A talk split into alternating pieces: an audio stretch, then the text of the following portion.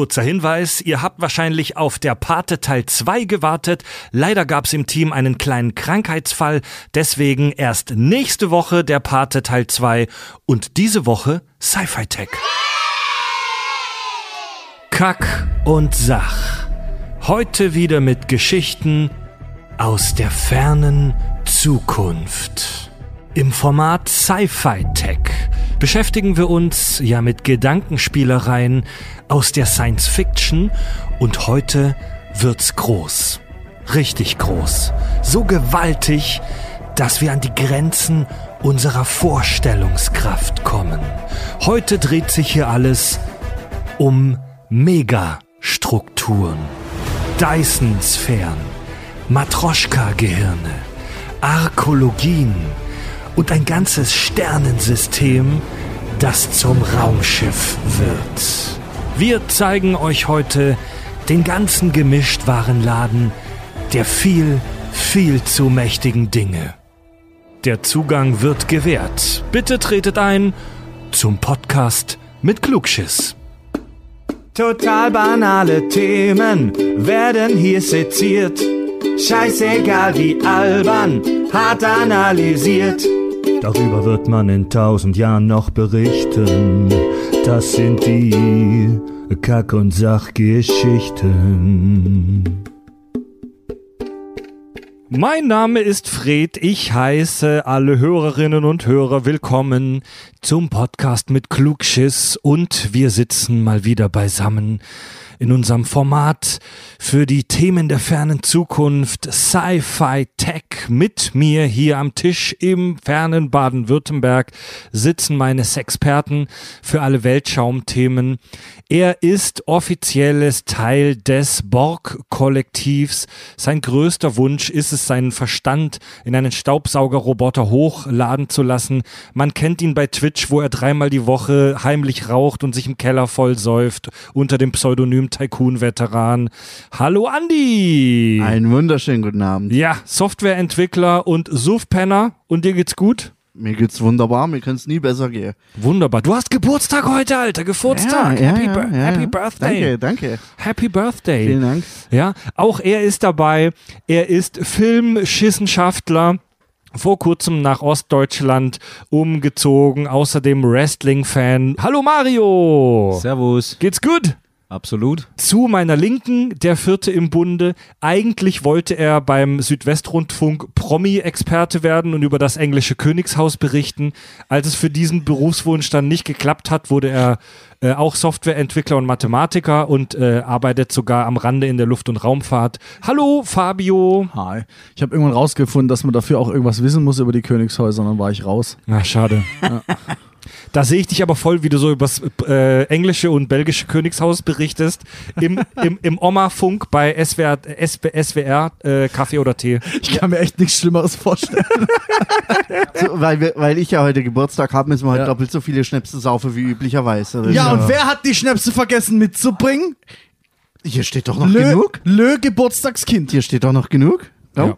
Ja, die, alle müssen das Gleiche. Ey, ey, ey, ey, ey. also, Alle müssen das Gleiche. Also ich will Kirschwässerle. Im also, Königshaus. zum Wohl.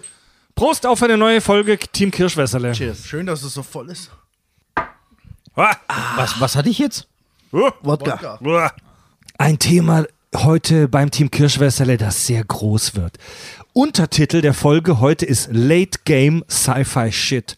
Wir sprechen heute über Scheiße, die wir nicht in 100, nicht in 200, vielleicht nicht mal in 1000 Jahren bauen können.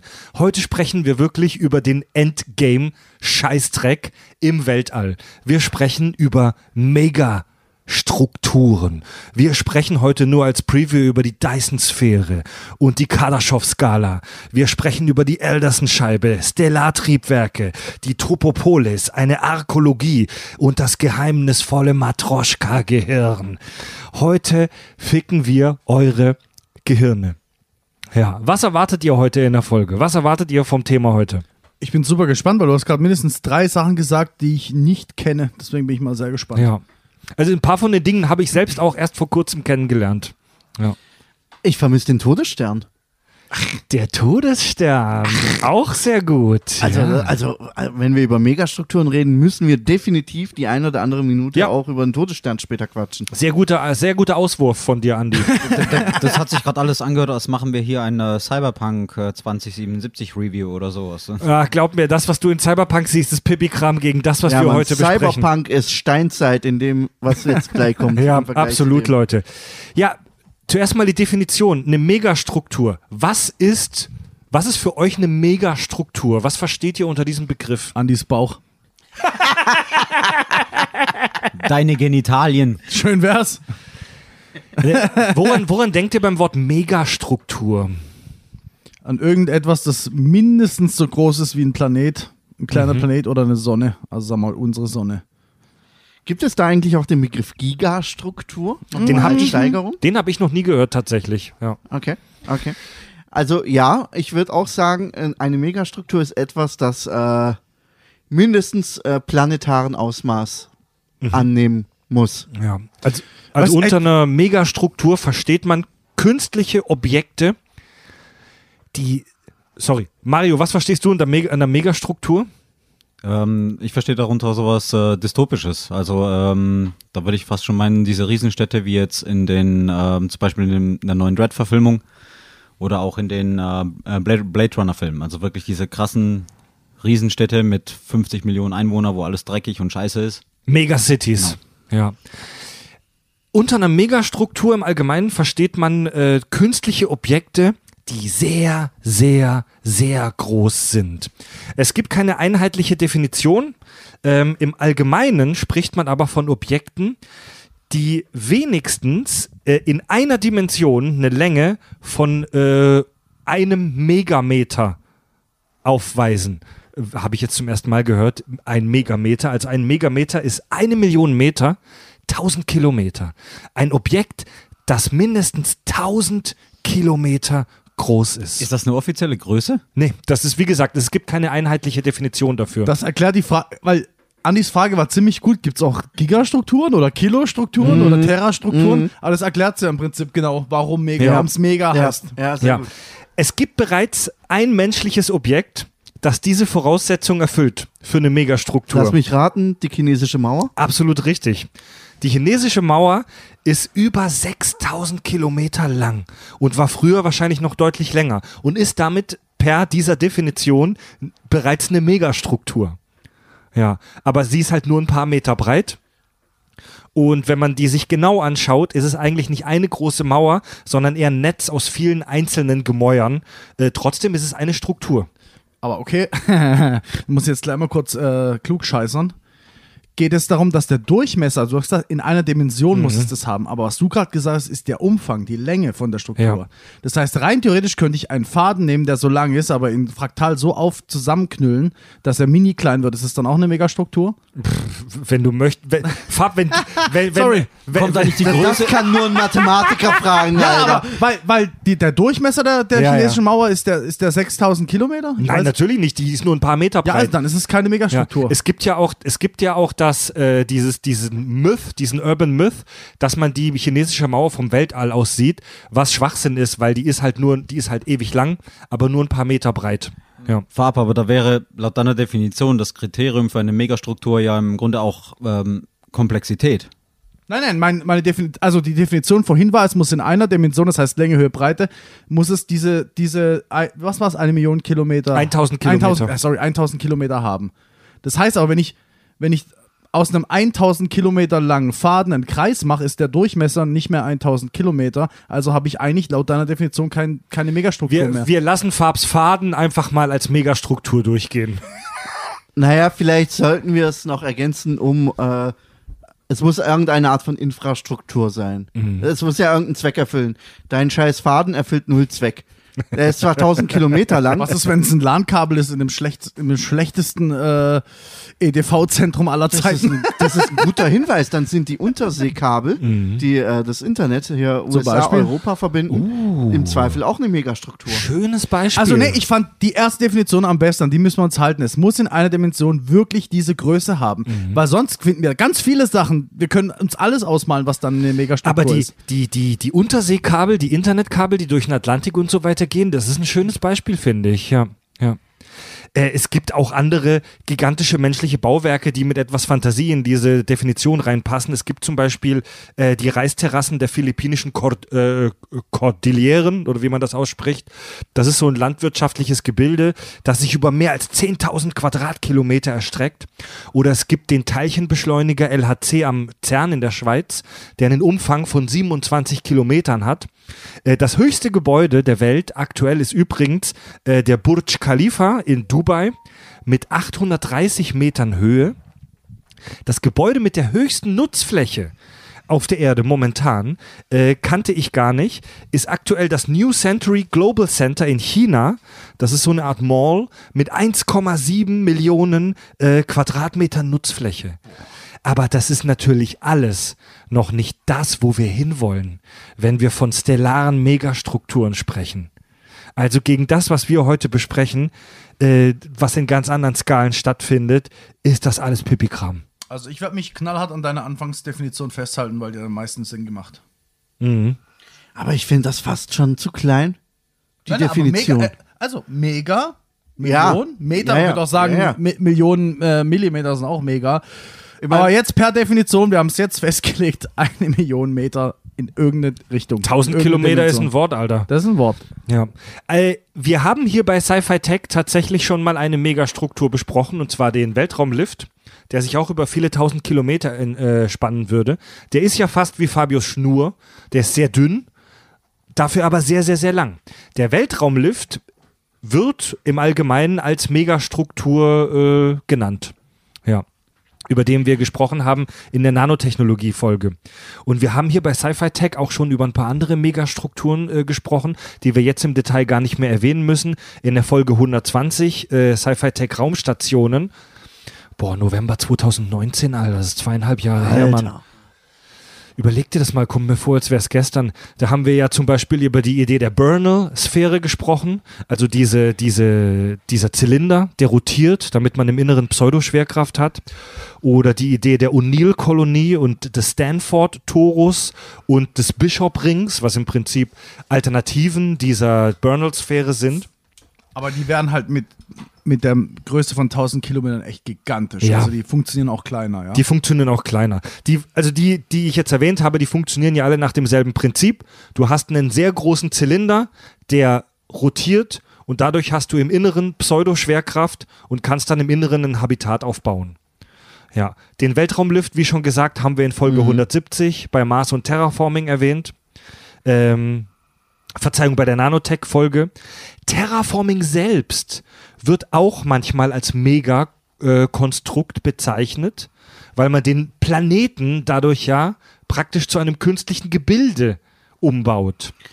Dann wäre aber die Kolonialisierung eines Planeten auch eine Megastruktur. Also wenn wir eine fette Mondbasis errichten, die die Definition erfüllt, wäre das dann auch eine Megastruktur? Ja, beim Terraforming baust du den Planeten selber ja um. Beim, beim Kolonialisieren steckst du einfach nur oben was drauf. Also ich denke ja, es aber kommt auch wenn's an, wie groß die Basis ist. Ja, eben. Wenn die, die Definition hat 1000 Kilometer Kantenlänge von mir aus. Also, Mhm. ich denke mal, bei der Definition gehört dazu zu sagen, dass es äh, künstlich geschaffen sein muss, weil sonst ist jeder Planet eine Megastruktur. in sich Ich rede ja von der Kolonie. Die Ko- Du ja. klatschst eine Kolonie mit 1000 äh, Kilometer Länge auf dem Mond. Zusammenhängend, alles riesig miteinander Gut, verbunden. Was Ähm, würde dagegen sprechen, zu sagen, dass ein Planet eine Megastruktur ist? Ja, ja, es würde ein bisschen, es würde ein bisschen den Wind aus der Sache nehmen. Dann wäre ja alles im Ja, Weltall genau, eine dann ist Megastruktur. einfach alles eine Me Also bei einer- Megastruktur, dann ist deine Definition Also bei einer. Megastruktur sprechen wir schon von was künstlich geschaffenem. Okay. Okay. Gut, dann Ja. ist natürlich unsere Zivilisation ja, auf der eine Galaxie eine. oder so wäre das ja. Ja. dann das Recht, oder? Wir reden von was künstlich geschaffenem, das praktisch ein System bildet. Also eine Stadt ist keine Megastruktur. Okay, das heißt, es darf auch nicht abhängig davon sein, dass es auf einem Planeten ist. Es muss in sich inhärent, künstlich und Ja. autark es ist ein Ding, es ist ein Ding. ein Kubborg, ein, ein, ein äh, Borg-Kubus, Mhm. der äh, eine Seitenlänge von 1000 Kilometern hat. Zum Bleistift, ja. Von so einem aber Scheiß es ist, reden wir. aber es, ja, ein Borg-Kubus äh, ist ein System, das erfüllt viele Funktionen. ist ja okay, aber es ist ein, es ist kein Planet, es ist nichts, worauf du dich äh, niedergelassen hast. Du hast, du Ja, hast was komplett neu im gebaut, Prinzip, synthetisch. Im Prinzip ist es eine Stadt in der Würfelform. Ja, genau. Was unterscheidet die Stadt in Würfelform von einer Megacity? Auf dass, der Erde. dass sie auf, auf einem Planeten fußt und dass sie nur so groß sein kann, weil es den Planeten gibt. Und einen Planeten würde sie einfach zerbrechen und es gibt sie nicht. Es ist keine autarke, ich habe keine, also, ja, es ist, wir scheitern schon an der Definition, Ja, ja. ist schwierig, weil dann Ja. ist die chinesische Mauer auch keine Megastruktur. Ist sie auch nicht, wie ich vorhin gesagt habe, weil der Durchmesser nicht stimmt, wahrscheinlich. Aber das, ich. ihr habt gerade, ihr habt, ihr habt Megacities gerade angesprochen. Ähm, und zwar gibt es den Begriff der Arkologie. Schon mal gehört? Arkologie ist vielleicht das ein oder andere Mal bei irgendeinem Science-Fiction-Film oder Roman aufgetaucht. Arkologie ist ein Kofferwort aus Architektur und Ökologie. Als Ar äh, Arkologie äh, bezeichnet man eine Stadt, die innerhalb eines riesigen Gebäudes oder Gebäudekomplexes existiert. Also die Stadt ist in einem gigantischen Komplex drin. Zum Beispiel bei Judge Dredd, ja, wo es diese Megacities gibt, diese gigantischen Städtekomplexe, was Mario vorhin erwähnt hatte. Ja, das gilt zum Beispiel auch als Mega, ähm, Megas, äh, Megastruktur. In Pokémon Omega Rubin und Alpha Saphir gibt es zum Beispiel auch eine Megacity, die äh, Valvenfroh City. Ist auch eine Arkologie. Also eine Arkologie, eine Stadt, die in einem Komplex drin steckt. Final Fantasy. Wenn wir eine Kolonie auf einem fremden Planeten machen, die komplett unter einem, unter so einer künstlichen Blase ist oder so, das ist eine Arkologie. Auch das versteht man unter Megastruktur. Es muss eine in, es muss eigentlich eine in sich geschlossen ist vielleicht ein zu hartes Wort. Es muss eine zusammenhängende Struktur sein. So, nennen wir es mal so. Ja. Topologisch zusammenhängende Struktur. Ja. Äh, über das Thema Wohnen und Reisen werden wir später noch sprechen, aber wir gehen ähm, noch mal einen Schritt zurück. Denn viele Ideen für Megakonstruktionen drehen sich spannenderweise gar nicht ums Wohnen, sondern ums Erzeugen und Einfangen von Energie. Und dafür müssen wir erstmal einen Schritt zurückgehen. Es wurde sich auch schon oft gewünscht von Kack- und Sachhörern, dass wir über das Thema sprechen. In den 60ern schlug der russische Astronom Nikolai Kardaschow vor, dass man außerirdische Zivilisationen in drei unterschiedliche Entwicklungsstufen einteilt. Der hat sich überlegt, ey, wie können wir kategorisieren, wie der Entwicklungsstand einer Spezies ist. Und zwar meinte er, lass uns den kategorisieren nach Energieverbrauch. Typ 1 oder auch K1-Spezies oder auch planetare Zivilisation ist laut Kardaschow eine Zivilisation, die die gesamte auf ihrem Planeten verfügbare Energie nutzt. Sorry heißt er nicht Kardashev. Nee, Kardaschow. Okay. Das ist eine Typ 1 oder K1-Spezies oder eine planetare Wir, wir Menschen sind ungefähr bei 0,75 oder so heißt es, ne? Richtig. Wir Menschen sind bei ungefähr 0,7. Das hat Carl Sagan, der amerikanische Harald Lesch, äh, in den 70ern ausgerechnet. Heißt der Satan? Sagan, Carl Sagan. ja. Eine, eine K1-Spezies wäre eine Spezies, die die komplette Energie ihres Planeten nutzt. Also wir Menschen arbeiten ja hart an der Ausbeutung unseres Plane Planeten, aber bei wir sind ungefähr bei 0,7. Ja. Äh, das wäre ungefähr 10 hoch 17 Watt. 100 Billiarden Watt, die eine K1-Spezies zur Verfügung hätte. Ja. Die zweite Kategorie, Typ 2 oder K2-Spezies oder auch stellare Zivilisation. Das ist eine Ziff, die in der Lage ist, die gesamte Energie ihres Zentralgestirns zu nutzen. Wie man das machen könnte, dazu kommen wir gleich. Das wären circa 10 hoch 26 Watt. Circa 100 Quadrillionen Watt. Typ 3 oder auch K3-Spezies beziehungsweise galaktische Ziff wäre eine Zivilisation, die in der Lage ist, die Gesamtleistung ihrer Galaxie zu nutzen. Geschätzt rund 10 hoch 37 Watt. 10 Sextillionen Watt. Fred, ich habe schon ähm, inzwischen gelesen, dass man das Ganze schon in fünf Stufen unterteilt. Und die Stufe 2, mit Gestirn hast du sicherlich den äh, Stern gemeint, oder? Genau, das Zentralgestirn, Genau, dass, ja. dass du den Stern von dir nutzbar machst. Stufe 3, hast du recht, das ist, wenn eine Zivil Zivilisation es schaff, es schafft, die Energie seiner kompletten Galaxie für sich nutzbar zu machen, was von der Wissenschaft aber auch schon als äußerst unrealistisch angesehen Ja, wird. das ist ja nur Spielerei. Und Ne? die haben auch ja. schon gesagt, selbst wenn es so eine Zivilisation geben würde, würden wir es wahrscheinlich nicht wissen, weil wir wären viel, für die viel zu primitiv, dass die äh, in Erwägung ziehen würden, mit uns Kontakt aufzunehmen. Das wäre, als wenn wir Menschen auf einen Ameisenhaufen runterfahren. Dann gibt's noch die Stufe 4. Das heißt praktisch, dass du dir die Energie mehrerer Galaxien, glaube ich, ähm, nutzbar machst. Mehrerer Galaxien, das muss man sich mal vorstellen. Und Stufe 5 ist dann wirklich godlike Universum. Das Universum. Geil, von dieser Erweiterung habe ich noch gar nicht gehört, ja. Ja, das ist ja, also das ist ja nur eine Idee. Äh, schon hart abgespaceder Scheiß. Kennt, Alter. kennt ihr The Great Void?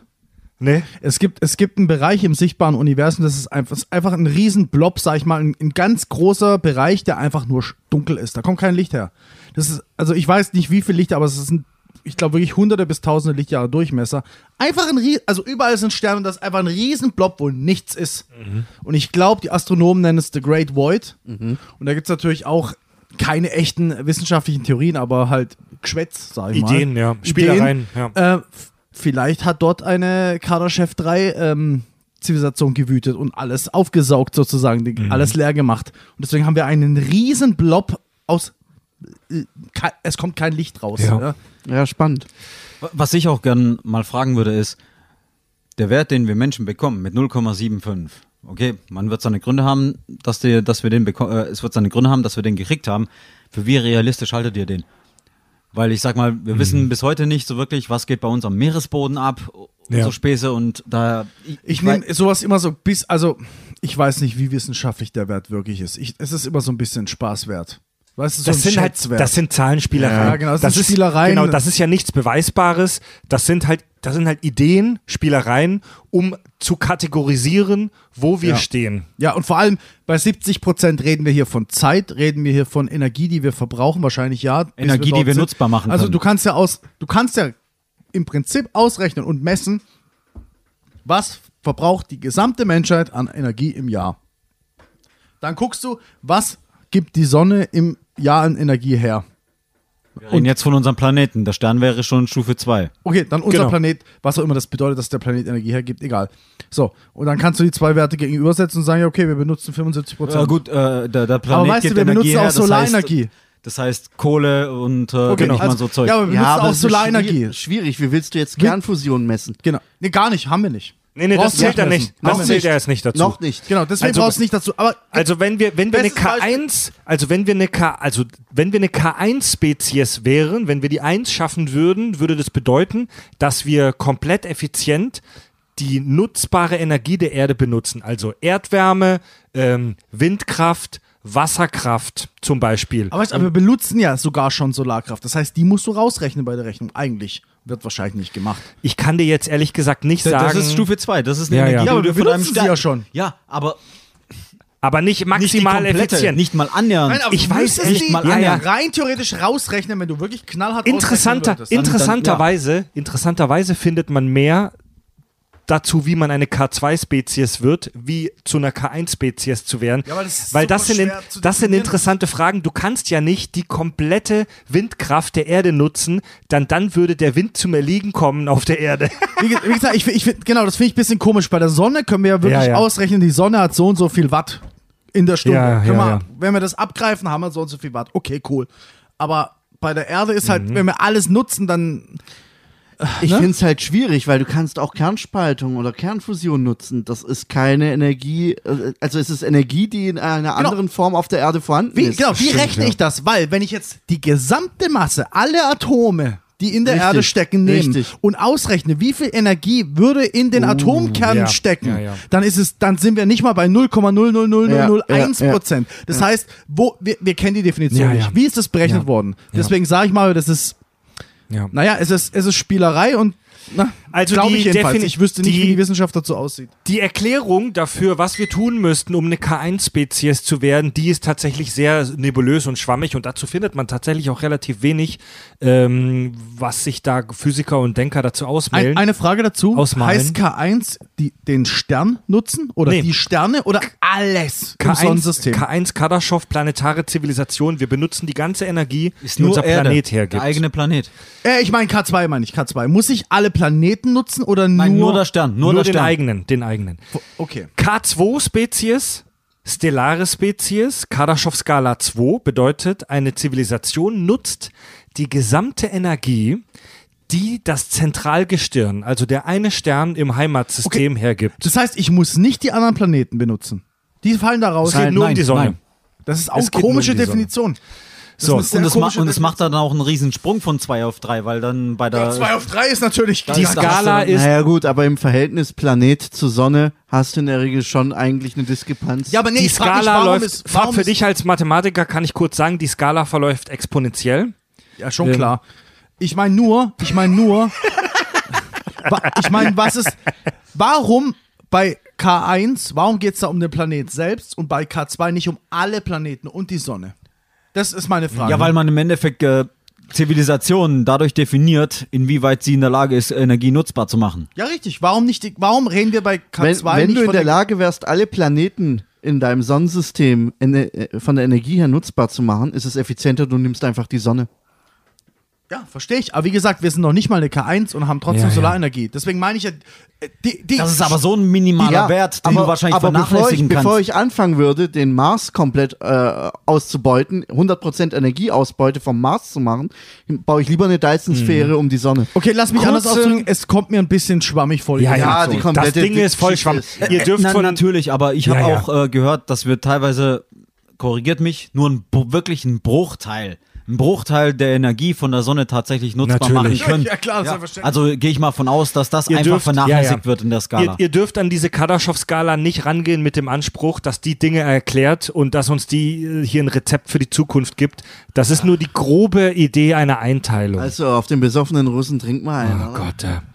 Ja, kurze Zeit später, nachdem Kardaschow seine Skala veröffentlicht hat, seine Idee zu dieser Kategorisierung, hatte der Physiker Freeman Dyson eine Idee dazu, wie eine Zivilisation zu einer K2-Spezies aufsteigen könnte, also zu einer stellaren Spezies die Energie der Sonne zu nutzen. Ähm, wir, wie vermutlich jede planetare Spezies, haben ja ein Problem. Wir haben eine Möglichkeit und ein Problem. Wir kreisen um ein riesengroßes Kraftwerk, nämlich unseren Zentralstern, um die Sonne. Wir können aber nur einen winzigen Anteil des Energieoutputs unserer Sonne nutzen. Selbst wenn wir die ganze Erde mit Solarkraftwerken ausstatten, nutzen wir nur einen ganz, ganz, ganz kleinen Bruchteil der Energie, die die Sonne jede Sekunde aussendet. Ja? Und die Lösung, die Freeman Dyson vorschlug, man baut eine gigantische, hohle Kugel um die Sonne. Dyson schlug vor, eine Kugel zu bauen mit einem Radius von einer astronomischen Einheit, also die Entfernung Sonne bis Erde. Ähm, und innerhalb dieser Kugel, die die komplette Sonne umhüllt, könnte man den gesamten Energieoutput des Sterns aufnehmen. Zum Beispiel durch Solarpaneele oder Wärmetauschanlagen. Hat er sich mal überlegt, wo wir die Ressourcen dazu hernehmen sollen? Nein, Hat er sich überlegt, warum die Erde dann nicht auf die Oberfläche dieser Dyson-Sphäre kracht, wenn es genau eine astronomische Einheit ist? nein. ja. Ähm, Also ich glaube, um da mal einzusteigen und, und um die Ressourcenfrage zu quatschen, ich bin mir nicht sicher, ob alle verfügbaren Ressourcen des Sonnensystems auf allen Planeten ausreichen würden, um eine Dyson-Sphäre zu bauen. Selbst wenn, stimme ich dir voll Ich habe eine ganz praktische Frage. Also, das war zwar halb witzig, aber irgendwie auch nicht. Eine astronomische Einheit heißt, wir kratzen die ganze Zeit an der Oberfläche, je nachdem wie gerade. Okay, angenommen, es wäre ein Mach bisschen halt kleiner. 0,9. Wenn du das machst, bedeutet es aber auch, dass die Erde kein Sonnenlicht mehr abgibt. Kriegt. Ja, richtig. Dann ist vorbei. Ja, aber du kriegst doch äh, Gut, wir könnten natürlich eine künstliche Sonne schaffen, die, Ja. da, die nur das macht, was wir brauchen, weil wir brauchen ja nur einen könntest Bruchteil ja auch einen kleinen Schlitz in der Dyson-Sphäre lassen und dort, wo die Erde ist, genau die Sonne hinleuchten Ja gut, aber der müsste wandern. Egal, angenommen, wir kriegen Das das alles hin. Okay, ja gut, keine Ahnung. was Mag ist mit- was ist mit- wenn, wenn ich es hinkriege, eine Dyson-Sphäre zu bauen, dann kriege ich auch eine Luke hin, die wandert. Na, Nicht unbedingt. Und mal, und mal ganz Das ehrlich, Thema hatten wir schon so oft. ganz banal mechanisch, was wäre denn mit der Bewegung von Himmelskörpern? Da würde doch andauernd irgendwas dagegen hauen. Äh, Ja, also wir halt. sonst irgendwas. also und, Merkur wäre weg, Merkur wäre innen drin. Merkur wäre innen drin, ja. Wir würden die ganze Zeit dran kratzen. Also du hättest wahrscheinlich die ganze Zeit, also die eine Seite der Erde, die Tagseite der Erde wäre einfach Du würdest einfach nur diese Riesensphäre sehen die ganze Zeit. Die dunkel ist, die ja, schwarz ist. Ja, du würdest einfach nur eine riesen Oberfläche am Himmel sehen die ganze Zeit. Ja, so, Ja, so, cool. Solange es in Australien ist, äh, stört mich das nicht. Ja, cool, ich höre eh nur Black Metal, deswegen passt das für mich. Ähm, aber ja, ja, also rein praktisch, es, abgesehen davon, wie man es umsetzen würde, wenn man es macht, was das für Folgen hat. Das heißt, du müsstest technisch so viel drauf haben und jetzt kommen wir nicht mit, wenn wir das können, können wir auch das, darüber haben wir schon tausendmal gelabert, das heißt es nicht unbedingt. Aber du müsstest hier eine künstliche Sonne erschaffen. Also wahrscheinlich müssten wir auch um unsere Erde eine Dyson-Sphäre machen, die die Sonne imitiert und so weiter und so weiter. Ja gut, du Ja. könntest die Dyson-Sphäre ja größer machen, dass sie zwischen Erde und Mars oder zwischen äh, Mars und ähm, Ja, Moment mal. Ja, okay, aber das kannst du so nicht machen, weil angenommen, wir wären mit drin in der Dyson-Sphäre. Du sammelst ja die Energie, auch wenn du sie perfekt Mhm. ableitest, wenn du sie nicht sofort benutzt oder speichern kannst, dann he- heizt sich die Scheiße da drin auf. Da Er werden Partikel rumfliegen. Alter, das, das, das wird zu einer scheiß Höllenglut. Und da- darüber hinaus, um mal, um mal den biologischen Aspekt noch mit reinzukriegen. Ja, aber- Das ist, ähm, wenn du eine komplette Erdhalbkugel hast, die kein Sonnenlicht mehr abbekommt, gibt es nicht auch ein riesen Pflanzensterben? Sowieso. So. Erstmal Schnaps trinken. Wir kommen schon langsam auf das, technisch, äh, das Technische. Hier, ne? Prost. Ganz schö schön langsam tasten wir uns ran. Andi, du hast gerade einen Denkfehler gemacht. Ja, das Vakuum kann sich nicht aufheizen. Das dauert eine Weile. Aber wir, haben, wir haben Entropie.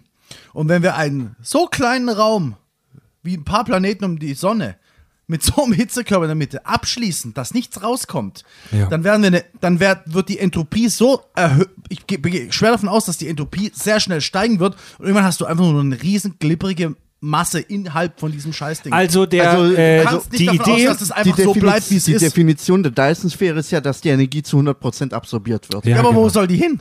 Das, das ist ein anderes Thema. Also, Und die noch was, die hat auch eine Masse. Die hat eine scheiß Masse. Ja. Die, die beeinträchtigt alles. Das kann, das, Richtig, richtig. Also wie genau die Dyson-Sphäre technisch machbar sein könnte, darauf ging Freeman Dyson nicht ein.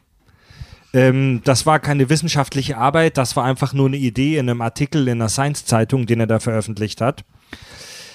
Äh, aber so eine Dyson-Sphäre wäre schon wirklich was Fantastisches, weil wir könnten die gesamte gewaltige Energie, die ein Stern abgibt, mit fortschrittlichen Technologien nutzbar machen. Ähm, der Freeman Dyson, der die Idee der Dyson-Sphäre entwickelt hat, ihm ging es tatsächlich gar nicht mal so sehr darum, äh, dass wir die Menschheit das bauen und diese Energie nutzen, sondern er hat sich Gedanken darüber gemacht, wie könnten wir Alien-Zivilisationen im fernen Raum orten. Und er hatte die Idee, dass Alien-Spezies da draußen diese Dyson-Sphäre bauen und diese Dyson-Sphäre müsste große Mengen Infrarotstrahlung abgeben. Denn da drinnen ballert ja eine Menge, Menge Energie, sowohl äh, kurzwellige als auch langwellige Strahlung gegen die Sonnenkollektoren. Und wir alle kennen den Energieerhaltungssatz, Energie geht nie verloren, sie wird nur umgewandelt. Und energetisch ich sag mal, minderwertigste in Anführungszeichen Zustand ist Infrarotstrahlung, langwellige Wärmestrahlung. Und so eine Dyson-Sphäre müsste, müsste eigentlich zwangsweise Infrarotstrahlung abgeben. Also das Abfallprodukt der Energieumwandlung. Und Wa da- warum ist Infrarotste äh, Infrarotstrahlung das minderwertigste? nein, Minder- niederfrequent. Niederfrequent. Minderwer minderwertig ist hier in großen Minderwertig Anführungszeichen. seid nur ihr. Ja. Und Freeman Dyson schlug vor, dass man nach anomalen Sternen, wie er es nannte, sucht, nach, ähm, nach Orten in der Galaxis, die Infrarotstrahlung abgeben, um nach Alien-Spezies zu suchen, die solche Dyson-Sphären konstruiert haben. Darf ich kurz einen spitzfindigen Arschlochsatz reinwerfen, auch wenn das, ein, wenn das super intelligent ist, was du gerade gesagt hast, aber wenn die scheiß Sphäre 100% der Energie absorbiert, Ja, dann ja. werden wir auch das nicht sehen. Das ist eine Aber er hat recht, ja. Ja, also- Fabio, dann hast du The Void. The Great Void hast ja, du dann. vielleicht. Dyson sagte tatsächlich später, da, seine These wäre ein Joke. Ähm, er hat später gesagt, das alles war ein Witz. Ähm, aber die Dyson-Sphäre inspiriert die Science-Fiction und auch die Physik bis heute. Es gibt diese Star Trek-Folge, Ja. äh, die alte Enterprise heißt sie, ähm, wo in einer B-Handlung die Enterprise in so eine Dyson-Sphäre, in so eine verlassene Dyson-Sphäre reingezogen wird. Und bei dieser Dyson-Sphäre, wenn ich mich richtig erinnere, gab es irgendeine äh, Fehlfunktion und die hohe Strahlung hat die Leute im Inneren umgebracht. Ja. Da müsste ich aber mal die Frage stellen, warum sind einfache Sonnenkollektoren im All nicht eine weitaus einfachere Lösung, um mal auch Energie zu gewinnen. Naja, also eine echt praktische Antwort darauf ist, die Energie, die du gewonnen hast, wie kriegst du die auf die Erde? Ja. Oder was machst du damit? ja. Gibt noch kein Wireless Der Strom Vorteil, leider. der Vorteil von so einer Dyson-Sphäre ähm, wäre zum Beispiel, dass sie keinerlei Antrieb braucht. Wenn die einmal konstruiert und in Betrieb genommen ist, dann gleicht sie sich durch die Gravitation der Sonne aus. Also das ganze Konstrukt fliegt ja gleichermaßen durch die Gravitation Richtung Sonne und dadurch bleibt diese äh, Kugel stabil. Aber es würden natürlich gigantische Kräfte aus dem, auf dem Material lasten. Also so ein Material, aus dem man so eine Dyson-Sphäre bauen würde, das kennen wir nicht und wir können uns das nicht mal in unseren wildesten Vor allem Träumen überleg mal, vorstellen. was, was die Dyson-Sphäre an sich für eine Masse hätte. Ja. Die würde der, die Gravitation im kompletten Sonnensystem auf den Kopf stellen. Ja, Ja. Und, und noch mehr, also da drin baut sich ja ein anhaltender Druck auf, weil durch die Fusion im Kern, da werden ja da, solare Flares, da werden ja, da werden ja Partikel, also da wird ja Materie ausgeschüttet, die ganze Zeit aus der Sonne. Das heißt, da würde sich innerhalb des Raumes, wie vorhin gesagt, die Entropie äh, erhöhen. Da, das würde sich verteilen, das würde einfach ein heißer Raum werden, wo die Partikel sich verteilen, die, nirgendwo Energie, hin können. die Energie muss halt absorbiert und genutzt ja, aber was werden. machst du mit heißen Artikeln, äh, Partikeln? Also hast Deswegen der große Abstand. Deswegen bauen wir das in einem in einer Egal wie groß der Abstand ist, es wird sich irgendwann verteilen, weil es nicht Mhm. rauskommt. Naja, dann mach halt alle tausend Jahre die Luke auf, dann kann es hinaus und mal wieder. Ja klar, äh, ablüften. Farb sprichst du gerade an, dass das Ding auch explodieren könnte. Keine Ahnung, ich, ich, ja, zum Beispiel. Zum Beispiel. Oder dass ich einfach, ja, zum Beispiel. Ja, das Problem der Dyson-Sphäre, das habe ich relativ häufig in den Recherchen äh, gelesen. Das finde ich super interessant.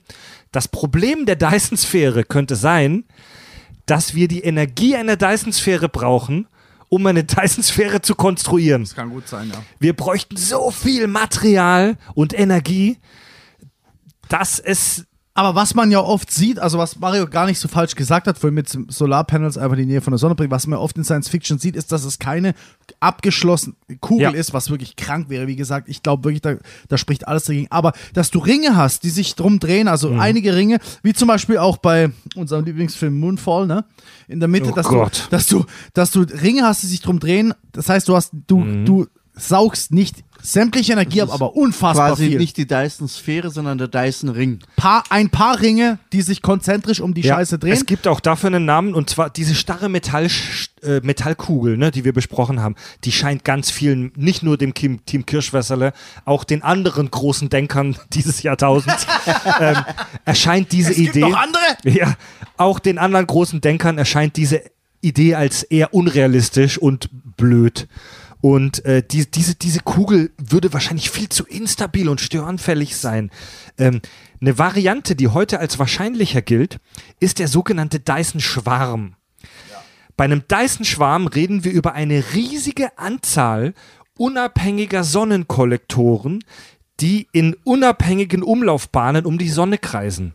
Also wir haben Milliarden von Sonnenkollektoren. Das habe ich im Endeffekt die eigentlich gemeint. Die Erde, genau, richtig. Das ist ohne das von Problem Mario. gelöst zu haben, dass wir dann, was machen wir mit der Scheiße? Alter, ja. Also ich habe jetzt da so einen Scheiß. Ich gehe mal von aus, wenn wir, wenn wir dazu fähig sind, dass wir da oben Solarkollektoren vor die Sonne platzieren dazu sind wir können. fähig. Wir können eine Rakete bauen, die einen scheiß Kollektor dahinter. Aber was machst du mit Energie, dass es speichert? Me meinst du nicht, wir dass wir, wenn wir soweit sind, dass wir das tatsächlich auch hierher bringen wie? können? Wie? Übertragen können? Weiß ich nicht. Also ich sage nicht, dass Die es Idee möglich ist- pass auf, die Frage Idee ist, ist- wie kriegst du Energie transportiert? Ja, vor allem musst du, um, um es effizient zu machen, die einzelnen Module auch irgendwie bündeln, Mhm. miteinander verbinden und dann über eine zentrale Leitung, sag ich mal, Kommen den wir gleich Strom zu der Idee. bei. Solar bei Solaranlagen machen wir es über Kabel, Elektrizität, oder? Ja, okay, aber wenn die Scheiße an der Sonne ist, wie kriege ich das hier runter auf die Erde? Geht das vielleicht nicht auch über Funk oder so? Ich sag dir, wie es über Funk gehen würde, indem das Licht hier einfach herfliegt und wir, wir es erst hier Wir einsammeln. reflektieren es hierher, Das, was richtig. wir eh schon machen. Es gibt die Idee, Also, was Es- Besseres fällt mir nicht ein, weil was Besseres gibt's noch nicht mal. Wir können Energie noch nicht, äh, außer es ist Licht oder wirklich in einer hochenergetischen Mhm. Strahlung. Wir können es natürlich bündeln und irgendwie vielleicht Gammastrahlung draus machen. Also eine- Laserstrahl, Ja, genau. Auf die Erde. eine Idee beim, eine Keine Idee Ahnung. beim Dyson-Schwarm ist, dass das gar keine Solarkollektoren sind, sondern dass das Spiegel sind. Und diese Spiegel reflektieren dieses Sonnenlicht auf eine bestimmte äh, Position. Zum Beispiel haben wir auf dem Merkur, der Planet, der der Sonne am nächsten ist, eine Station. Und dort wird das Sonnenlicht gebündelt vom Dyson-Schwarm hin projiziert. Und auf dem Merkur gibt es eine fette Wärmewandelstation, die diese Hitze äh, in Energie umwandelt. Wenn wir das perfektioniert haben, können wir mit diesen ähm, Spiegeln Energie überall ins äh, Sonnensystem hinsenden. Aber einmal daneben geschossen und dein Haus ist weg und alles einmal, einmal daneben geschossen und du bist die scheiß Ameise unter der Lupe. Ja, aber auch dann, auch wenn wir es auf Planeten haben, also angenommen, wir schießen es nicht wild in der Galaxie rum oder äh, Quatsch im Sonnensystem. Angenommen, wir konzentrieren es auf den Merkur, weil da lebt niemand. Wenn was schief geht, ist egal. Auch dann, okay, dann füllen wir dort, sagen wir mal, jetzt mit unserem heutigen Wissen Batterien. Die müssen wir hierher bringen. Und Fab, ich glaube, da, da denkst du noch zu lokal.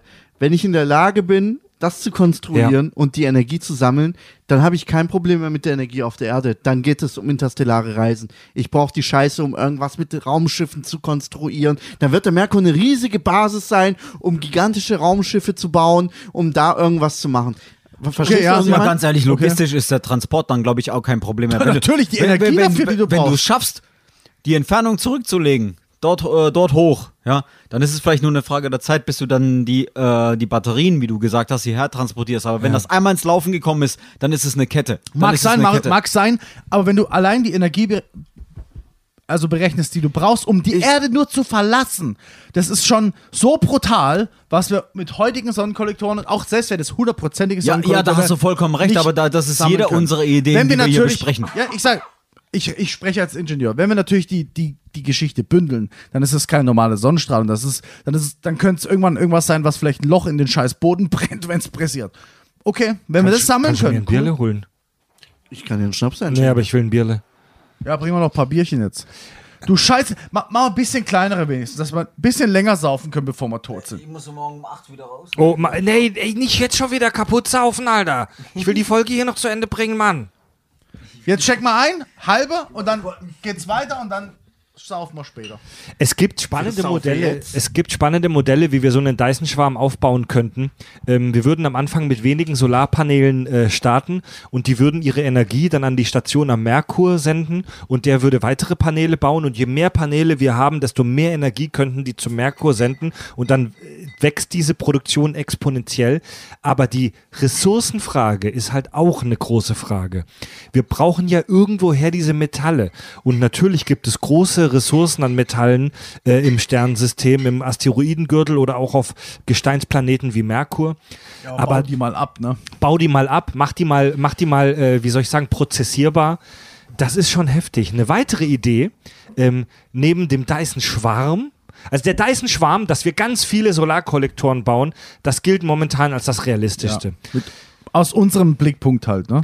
Eine spannende Idee, wie ich finde, ist die Dyson-Blase. Bei einer Dyson-Blase wird der Stern umhüllt von einer Kugel, wir sind hier jetzt wieder bei einer Kugel, aus sehr, sehr dünnem, leichten Material, wie so eine Art dünne Plastikfolie. Wenn das Material sehr dünn und sehr leicht ist, wenn das ungefähr die Dichte nur von einer Kunststofffolie hat, dann würde das Konstrukt durch den sogenannten Strahlungsdruck der Sonne sich stabilisieren und das Gestell würde praktisch ohne unser weiteres Zutun um die Sonne herum schweben. Das Spannende ist, dass auch Licht, dass auch Strahlung einen Impuls aussendet. Also wir kennen ja den Effekt, ich bin auf dem Boot und ich werfe nach hinten was raus oder ich strahle Wasser nach hinten weg und bewege mich nach vorne. Impuls. Das ist auch bei Strahlung so. Wenn ich im Weltall bin, und ich mache eine Taschenlampe an, dann werde ich nach ein paar Jahrhunderttausenden wahrscheinlich erst mich nach vorne bewegen, aber Licht sendet auch einen Strahlungsdruck aus. Und die Sonne sendet eine Menge Licht aus. Wenn ich sehr dünnes Material um die Sonne herum platziere, würde das stabil in der Kugel bleiben. Verständlich? Ja? Und die Dyson-Blase wäre die Idee einer sehr dünnen Außenhaut, aber dieses Material, das so dünn und so leicht ist und trotzdem Energie absorbiert und nutzbar macht, was soll das sein? Das haben wir natürlich noch nicht entwickelt. Mal, mal eine Frage, wie viele Körper gibt es, die nach diesem Dyson benannt sind? Gibt es auch die Dyson-Wolke oder sowas? Also alles, Du, du hast halt auch das Problem, da hast du halt explizit das Problem mit Himmelskörpern. Irgendwelche Meteoriten, die durch, ein, Ja, ja, ja. durch Space ja, ja. fliegen. Super empfindlich. Ja. und sie muss natürlich auch durchlässig sein, dass sie nicht Ja. platzt. Das wäre super empfindlich. Also, das habe ich doch vorhin gemeint. Es baut sich da drin Druck auf. Ja. Strahlungsdruck, Partikeldruck, Entropie Ja. erhöht sich. Das heißt, die Hülle muss durchlässig sein.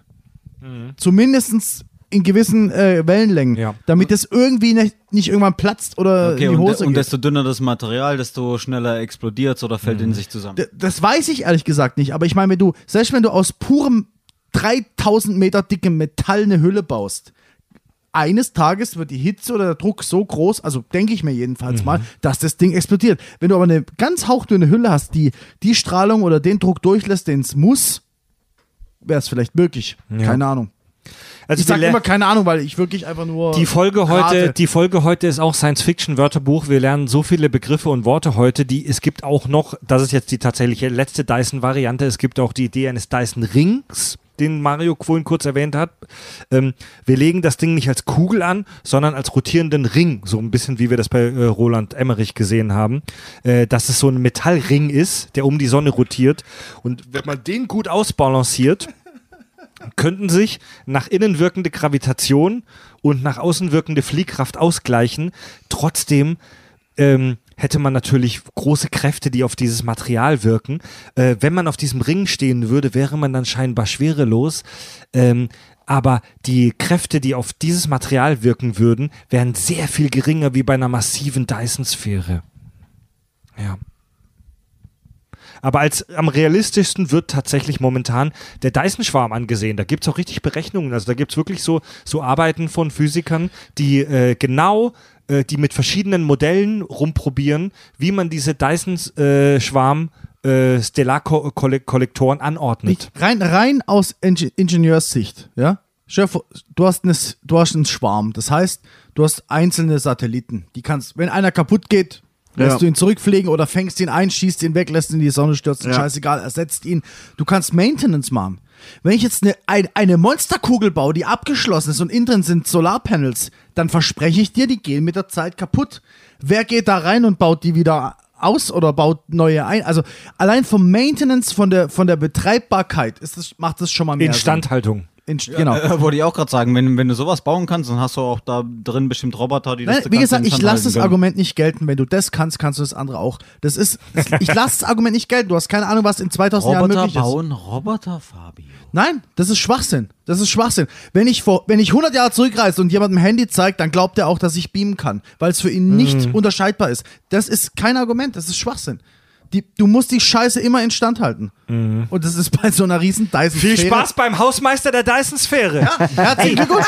es Strahltod nach einer halben Es Mikrosekunde. gibt ja, wenn ihr liebe, wenn ihr liebe Hörer und Hörerinnen eine Dyson-Sphäre bauen wollt, es gibt ja auch ein äh, Spiel, wo man eine Dyson-Sphäre Ja. baut. Andi, das hast du doch im Stream ein Das paar hab ich Mal auch mal gezockt. gezockt, ja. Dyson Sphere Program. Genau, Und da baut genau. man eine Dyson-Sphäre selbst, oder? Ja, ja, genau. Also du fängst tatsächlich an, die Ressourcen von allen Planeten auszubeuten, um damit Metalle herzustellen und so weiter und musst die dann halt quasi in Space transportieren, um da dann Step für Step die Dyson-Sphäre zusammenzubauen. Die Idee ist ganz geil, ähm, aber ja. Und Äh, welche- wa- was ist die Schwierigkeit dabei oder woran kannst du da scheitern? Also ich, Ja, das wollte ich gerade fragen. Was sind die ich stell mir das Probleme? So, ach, ah, anno, 8, anno äh, 1602 mäßig vor irgendwie so und ähm, ich weiß nicht. Auf welche Probleme Ja. trifft man beim Hausmeistereien einer Dyson-Sphäre? Ich habe es nie durchgespielt tatsächlich, weil es einfach ähm, zu groß war am Ende und ich keine, keine Geduld und keine Zeit dafür hatte. Ähm, ja, es ist, es Ist ist, die innen bewohnt in dem Spiel? So wie bei dem Star Trek? Dass die ich habe sie nie bewohnt? gebaut, Ah, wie okay. gesagt. Ich habe sie nie gebaut, aber das ist das Ziel des Spiels, dass du die Dyson-Sphäre gebaut hast. Ja, ähm, es ist quasi wie Anno oder sonst äh, Factorio ist auch ein, es, am, am ehesten ist es wie Factorio. Ey, bitte spiel das mal durch. Warum? Die Idee, dass die Dyson-Sphäre von innen bewohnt ist, wie in der Star Trek-Folge, ist Müsste so groß sein. Die ist ja aber auch Humbug, weil selbst wenn die rotieren würde, könntest du nur in Äquatornähe eine irgendwie annehmbare Schwerkraft haben, ohne zu krasse Ja, außer die Scherkräfte. Masse der Hülle ist so unfassbar groß. Ja. Oh, und definier mal Äquator in einer Sphäre, die sich perfekt zur Sonne ausgerichtet hat. Ja, eben die Achse, die Drehachse, quer zur Drehachse, wie soll ich das ausdrücken? ja, das stimmt schon. Ja. Ortho orthogonal zur Drehachse. Orthogonal zur Drehachse, vielen Dank, Fab. Okay, okay, verstanden. Wenn sie sich dreht, keine Wenn Ahnung, was sie sich bestimmt dreht. Wenn tut, sie sich wie willst du das ja. stillhalten? Aber jetzt mal, also wir sind ja eh schon im absoluten Traumland. Dann mache ich die Hülle so brutal massiv, dass sie halt ähm, trotzdem, also es ist ein magisches Element, das nicht unter seinem eigenen, äh, unter seiner eigenen Masse zusammenbricht, aber die Masse ist so hoch, dass du eher Richtung Wand Ja, gedrückt wirst als Richtung Sonne. Aber stimmt auch wieder nicht, weil Ey, du wirst aber ja. auf dem Boden dann verteilt nach rechts und links, weil du nach innen gebeugt bist. Aber Die- du weißt, was ich sagen will. Die Aber du kannst ganz ehrlich doch auf der Außenfläche der Dyson-Sphäre einfach Städte errichten. Aber, bist du auf der Außen- Weltall, Alter. aber auf der Außensphäre. Ja, ich habe genügend Energie, um Licht. da eine Kuppel zu bauen, künstliches Licht zu erzeugen. Das stimmt. Ich habe ja die komplette Energie der Sonne, die Lass dich unter meinem gelten. Hintern Lass dich gelten. Das ist ein guter Punkt. Wir sind ja, jetzt im, im Land der Magie, wir können alles. Also Ja, auf der Außen, Gravitation wäre auch kein Problem. also auf der Außen, Nein, ich habe ja die mal, Gravitation der Sekunde. Sonne. Wahrscheinlich hast du sogar zu viel Gravitation. Auf der Außenfläche der Dyson-Sphäre ist es natürlich stockdunkel, weil der Stern im Inneren ist. Aber du hast so viel Energie vom Inneren, dass du künstliches Licht erzeugen kannst und die Gravitation der Sonne, die im Inneren ist, Ey, nee, wirkt nee, nee. ja trotzdem auf dich. Das lasse ich nicht gelten, weil äh, im Endeffekt das Teil ist ja so riesig, wird um die Sonne rumgebaut und du hast da, keine Ahnung, eine 3000 Meter dicke Stahlwand, dass da wirklich noch die Gravitation der Sonne eine Rolle spielt. Die Block Gravitation wird nicht geblockt durch Masse. Gravitation wird nicht, kann, kann, ist nicht abschirmbar. Im Gegenteil, Masse erzeugt Gravitation. Richtig. also wenn du eine 3000 Meter dicke Hülle hast, wird die, allein die Hülle schon Gravitation auswirken und dich da reinziehen. Aber das muss ja dann wirklich so brutal sein, dass du eigentlich Gravitation davon. ist, du kannst da, nicht, da wirst du doch dann zerquetscht davon, oder? kann passieren. Also, je, also wenn du so nah an der Sonne bist, wird, wird die Gravitation schon Ja, hart. wenn wir von einer astronomischen Einheit sprechen, dann Genau. wahrscheinlich nicht. Erd Nee, dann- Erdradius. Wissen wir, ja. Aber ja, also Genau. Mario, kurz, ähm, Gravitation ist nicht sowas wie ähm, Strahlung, also die du abschirmen kannst. Die wirkt einfach immer. Stell mich jetzt nicht als so totalen Nein, nein, Vollidioten als- hier hin. Ne, das ist schon, Mach ich doch das nicht. ist eine Ja, legitime gut, alles gut. Frage. Ja. Das ich ist eine erklär's dir, weil du es ja, definitiv, das ist eine, die Frage das ist eine legitime Frage. Nee, weil ich, wie gesagt, ich hatte halt wirklich jetzt gedacht, okay, du baust ein Riesenkonstrukt drumherum mit einer Ultramasse, das muss ja wirklich der Fall sein. Genau. Dann wird sie Da, halt noch da, das, stärker, die äh, Gravitation. dann ja. ist ja eigentlich die Gravitation, habe ich gedacht, die jetzt die Sonne ausstrahlt, äh, nicht, nicht stra- ausstrahlt, ist wahrscheinlich der falsche Begriff, aber die sie hat, spielt da keine Rolle mehr, wenn du auf der Außenhaut Die von, von trotzdem, diesem Ding ja. si- sitzt. es kommt, die Das addiert sich sogar drauf. genau, Ja, es addiert, richtig. also addieren in Anführungsstrichen, es wird noch stärker. Ja. Also als ob du einen Kern hättest. Ja, genau, richtig. ja. Schwerkraft lässt sich nicht abschirmen. Schwerkraft wirkt äh, auch durch alles durch. Genau, du könntest aber durch, durch Rotation der Dyson-Sphäre die Gravitation wieder verringern. Richtig, du könntest durch Gravitation am Äußeren eine Zentrifugalkraft erzeugen. Um sie erträglich zu Sehr machen. gute Idee, falls die Gravitation zu hoch Also, ist. du möchte nicht wissen, wie schnell nicht, sich das Ding da drehen müsste. Ja. das, du verringerst nicht die Gravitation, sondern nur die, Richtung, in die du gezogen Ja. Oder wie ja, du es halt ja, sagen ja. willst. Ja, ihr wisst, was ich meine.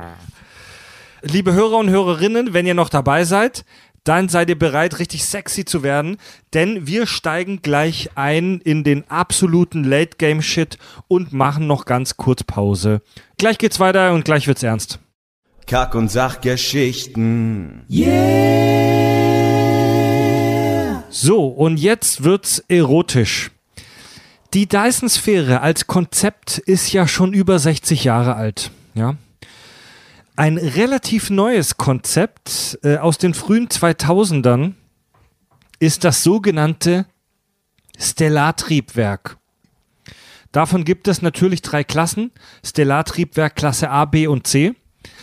Das äh, für uns jetzt neue ist die Klasse A, auch Skadov-Triebwerk genannt.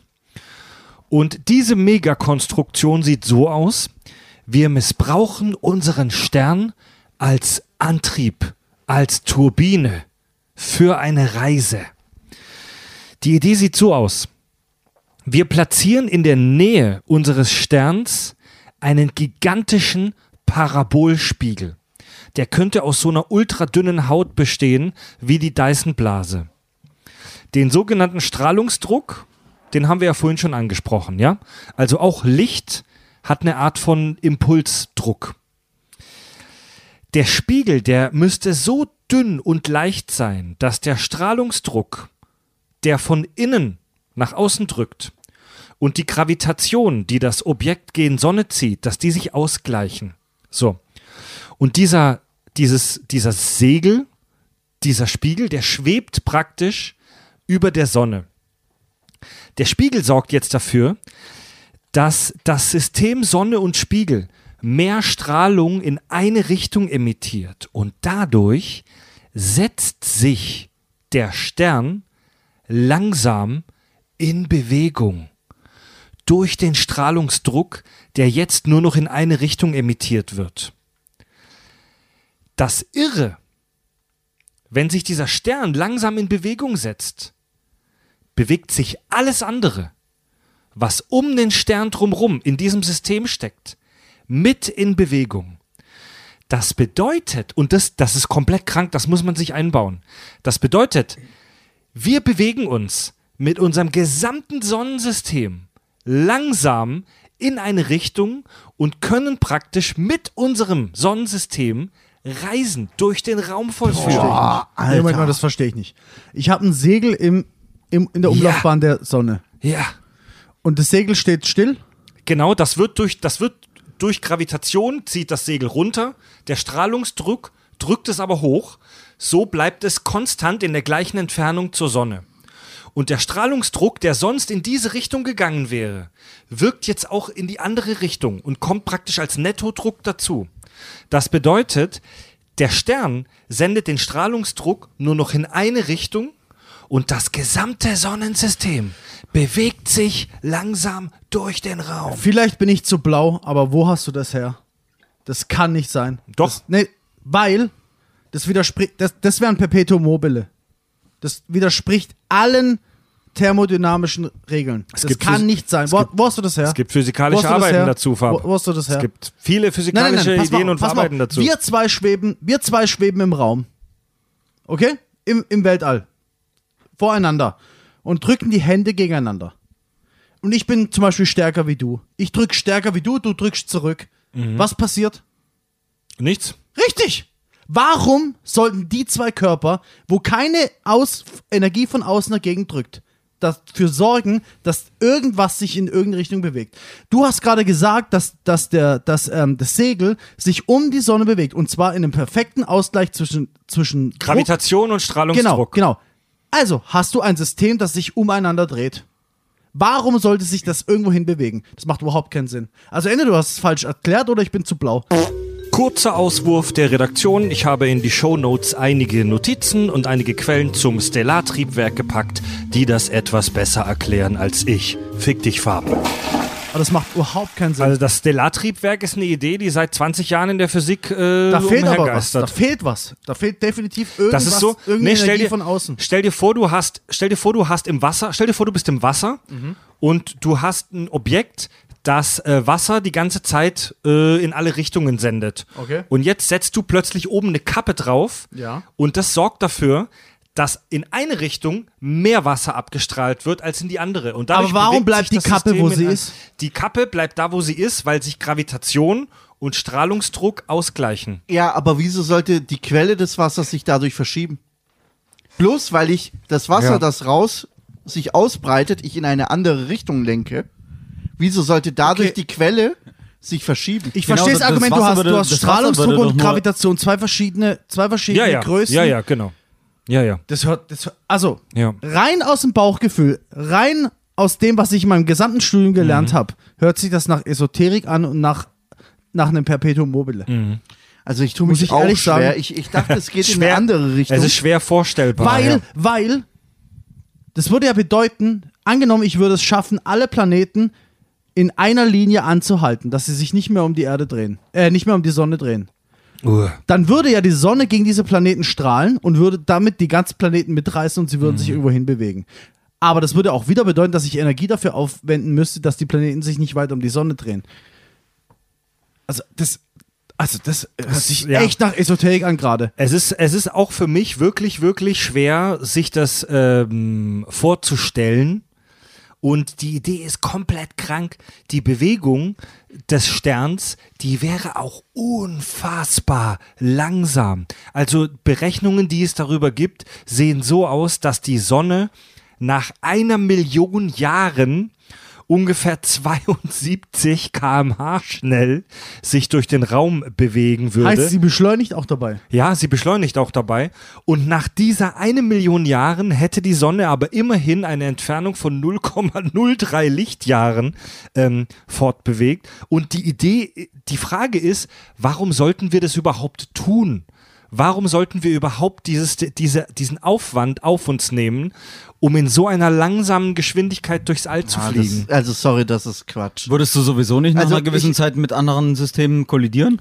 Das da kommt der- auf die Galaxie drauf Da der, da der Raum so leer ist, ist die Wahrscheinlichkeit gering, aber darauf müsste man achten. Aber tatsächlich, Die Idee- ich dachte, du gehst auf was anderes hinaus. Mhm. Ich dachte, du, du bündelst das Licht und damit ein Raumschiff, es gibt ja diese Sonnensegel-Raumschiffe, kurz, ja, dass du da das Licht bündelst und damit ein Raumschiff Ja.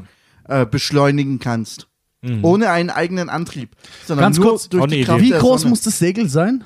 Ja, das muss halt gigantisch natürlich Also, sein. da hast du keine Zahl dazu. Nee, aber es muss natürlich monströs sein. Okay, also je mehr ich drüber nachdenke, also das, die erste Reaktion war wirklich, okay, das ist ein Perpetuum mobile, aber je mehr ich drüber nachdenke, du hast, du hast Fusion in der Sonne, es strahlt Licht aus, was auch Lichtdruck oder halt Partikeldruck, Strahlungsdruck, ja. Strahlungsdruck bedeutet. Und du hast entgegengesetzt ähm, Gravitation. Und wir wissen ja, Ja. Ähm, dass Licht und Gravitation nicht so reagiert wie normal, normale ähm, Masse und Gravitation. Die Gravitation wirkt natürlich viel stärker als der Strahlungsdruck. Der Strahlungsdruck, selbst bei der Sonne, ist Aber trotzdem, klein. trotzdem hast du ein Perpetuum mobile. Das ist so, als wie gesagt, als wären wir zusammen in einem leeren Raum und weil ich stärker drücke, fliegen wir zusammen in eine klingt Richtung. super. Also rein gefühlt. ich kann dir das, Fab, ich kann dir, ich bin kein Physiker. Das ist ich, super strange. Ich kann dir das auch im Detail nicht erklären. Das würde doch bedeuten, das würde aber doch wirklich bedeuten, dass die in Anführungsstrichen Energie, die ich benutze, nämlich die, ähm, also die Gravitation, die ich dafür benutze, die müsste ja Energie beisteuern, dass das passiert. Es, also, das würde ja bedeuten, dass von außen, wie auch immer, wie auch immer, innerhalb der Gravitation Energie Naja, erzeugt du, wird. Du erzeugst da keine Energie, sondern du lenkst sie nur in eine ja, Richtung. aber die Energie muss ja sozusagen dem Druck standhalten, dass das Segel nicht einfach wegfliegt. ja, genau. So, ja, ja. das heißt, sie muss sie genug anziehen, immer. Das ist eine geile Und- und- Je mehr ich drüber nachdenke, ist eine geile Idee. Das ist super Ich bin noch abgefuckt, Alter. Du lenkst, also nur für mich nochmal als Vollidioten. Du lenkst dann die Energie mit diesem Spiegel zurück auf die Sonne, auf einen bestimmten Punkt, um die Sonne in eine bestimmte Richtung zu bewegen. Hab du, ich das die, richtig ja, die? Energie wird einfach in eine Richtung ähm, Aber auf der. Sonne. Die muss ja zurück zur Sonne, sonst würde sie sich ja nicht bewegen. Pass auf, Wenn ich die ja, pass woanders auf. hin lenke, du dann. darfst die, oh, das ist ja detaillierter Scheiß jetzt, den ihr ansprecht. Das Ding müsste ein Parabolspiegel sein und zwar müsste der so gebaut sein, dass nicht, dass die Energie, die, der, die Strahlung hauptsächlich an der Sonne vorbeigelenkt wird. Denn wenn du zu viel Energie zurück auf die Sonne zurückstrahlst, könnte das die Sonne in ihren Kernfusionsprozessen beeinflussen. ja, aber wieso sollte es dann die Sonne beschleunigen? Das verstehe ich Nee, noch nee, nicht. wenn überhaupt, wenn überhaupt, dann brauchst du so eine Art Halbkugel. Also angenommen, wir übertreiben es jetzt mal. Ich decke 20 Prozent irgendeiner einer Sonnenseite komplett mit so einer mit so einer mit einem Kugelausschnitt Ja, ab. ja. Und dieser Kugelausschnitt ist genauso ausbalanciert, dass er von der Gravitation angesa genauso angesaugt wird, dass es nicht reinfliegt, weil Genau. der Druck, der von unten kommt, Es muss ist mega hochdrückt. es muss mega Aber es ist ein ausbalanciert Spiegel, sein. das alles perfekt auf einen Punkt wieder zentriert. Okay? Ja, Und genau. angenommen, es macht der Sonne nichts. Angenommen, es macht der Sonne nichts. Dann hat die Sonne an dem Punkt tatsächlich einen Strahlendruck, der in, in, de, in, in eine Richtung drückt. Richtig. Tatsächlich. Es ja. gibt dann einen Aber es fühlt sich, Nettodruck. es Genau. fühlt sich an Ja, wie ja. ein Perpetuum mobile. Vollkommen krank. Und die Idee, warum wir überhaupt sowas bauen können. Stellt euch vor, stellt euch vor, eine weiterentwickelte Menschheit ähm, entdeckt im All irgendeine Katastrophe, die auf uns zukommt.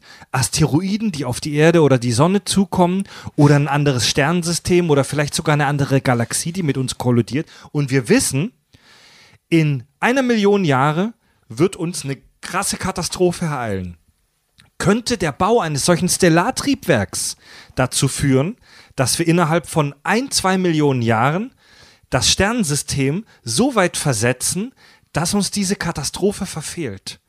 Das sind kranke Gedanken. Da, das ist Late Game Shit, Alter. Das ist die, das ist Ja. ein, Ja, ähm, wobei der Ressourcenaufwand für die Zeit Der wäre immens, ja. Einsatz schon, schon nicht in Verhältnis steht.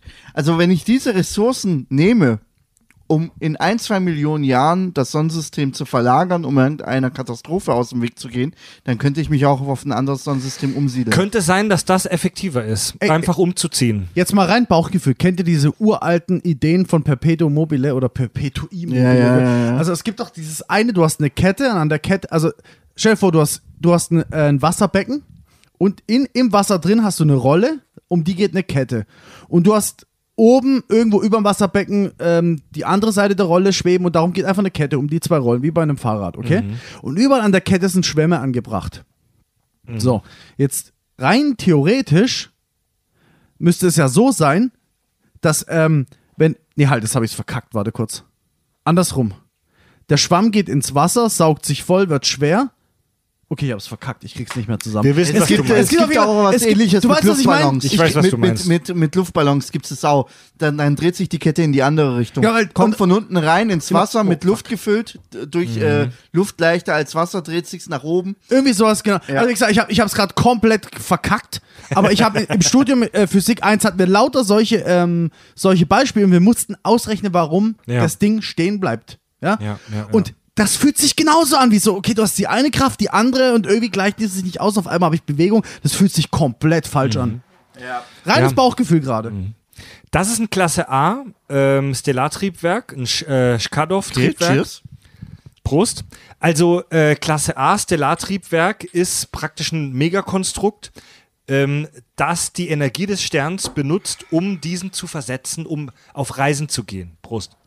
Okay, nehmen wir es einfach mal hin. Ich glaube, da können wir ewig diskutieren, weil das, also, Ein- es ja. passiert nicht oft, aber das ist wirklich was Also ich finde Neues, was mich ich, gerade ich finde es ultra faszinierend. Ich Ja. find's ultra Das ist eine faszinierend. super krasse Idee. Klasse B Stellartriebwerk ist eine Apparatur, die den Temperaturunterschied zwischen dem Stern und dem interstellaren Medium, also dem äußeren Weltraum, äh, nutzt. Zum Beispiel durch Wärmekraftmaschinen oder Photovoltaik. Da waren wir schon, das ist die Dyson-Sphäre. Die Dyson-Sphäre ist ein ja. Klasse B Stellartriebwerk, weil die nutzt den Temperaturunterschied zwischen Stern und kaltem Weltraum, um Energie zu erzeugen.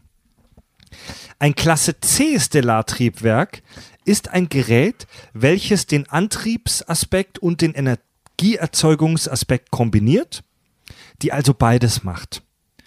Wo ich aber mit euch hin will, ist eine abnormal abgefuckte Sci-Fi-Idee, die ich selbst erst vor ein paar Wochen äh, in der Bobbyverse-Reihe, so eine Sci-Fi-Romanreihe, entdeckt habe. Und zwar das Matroschka-Gehirn.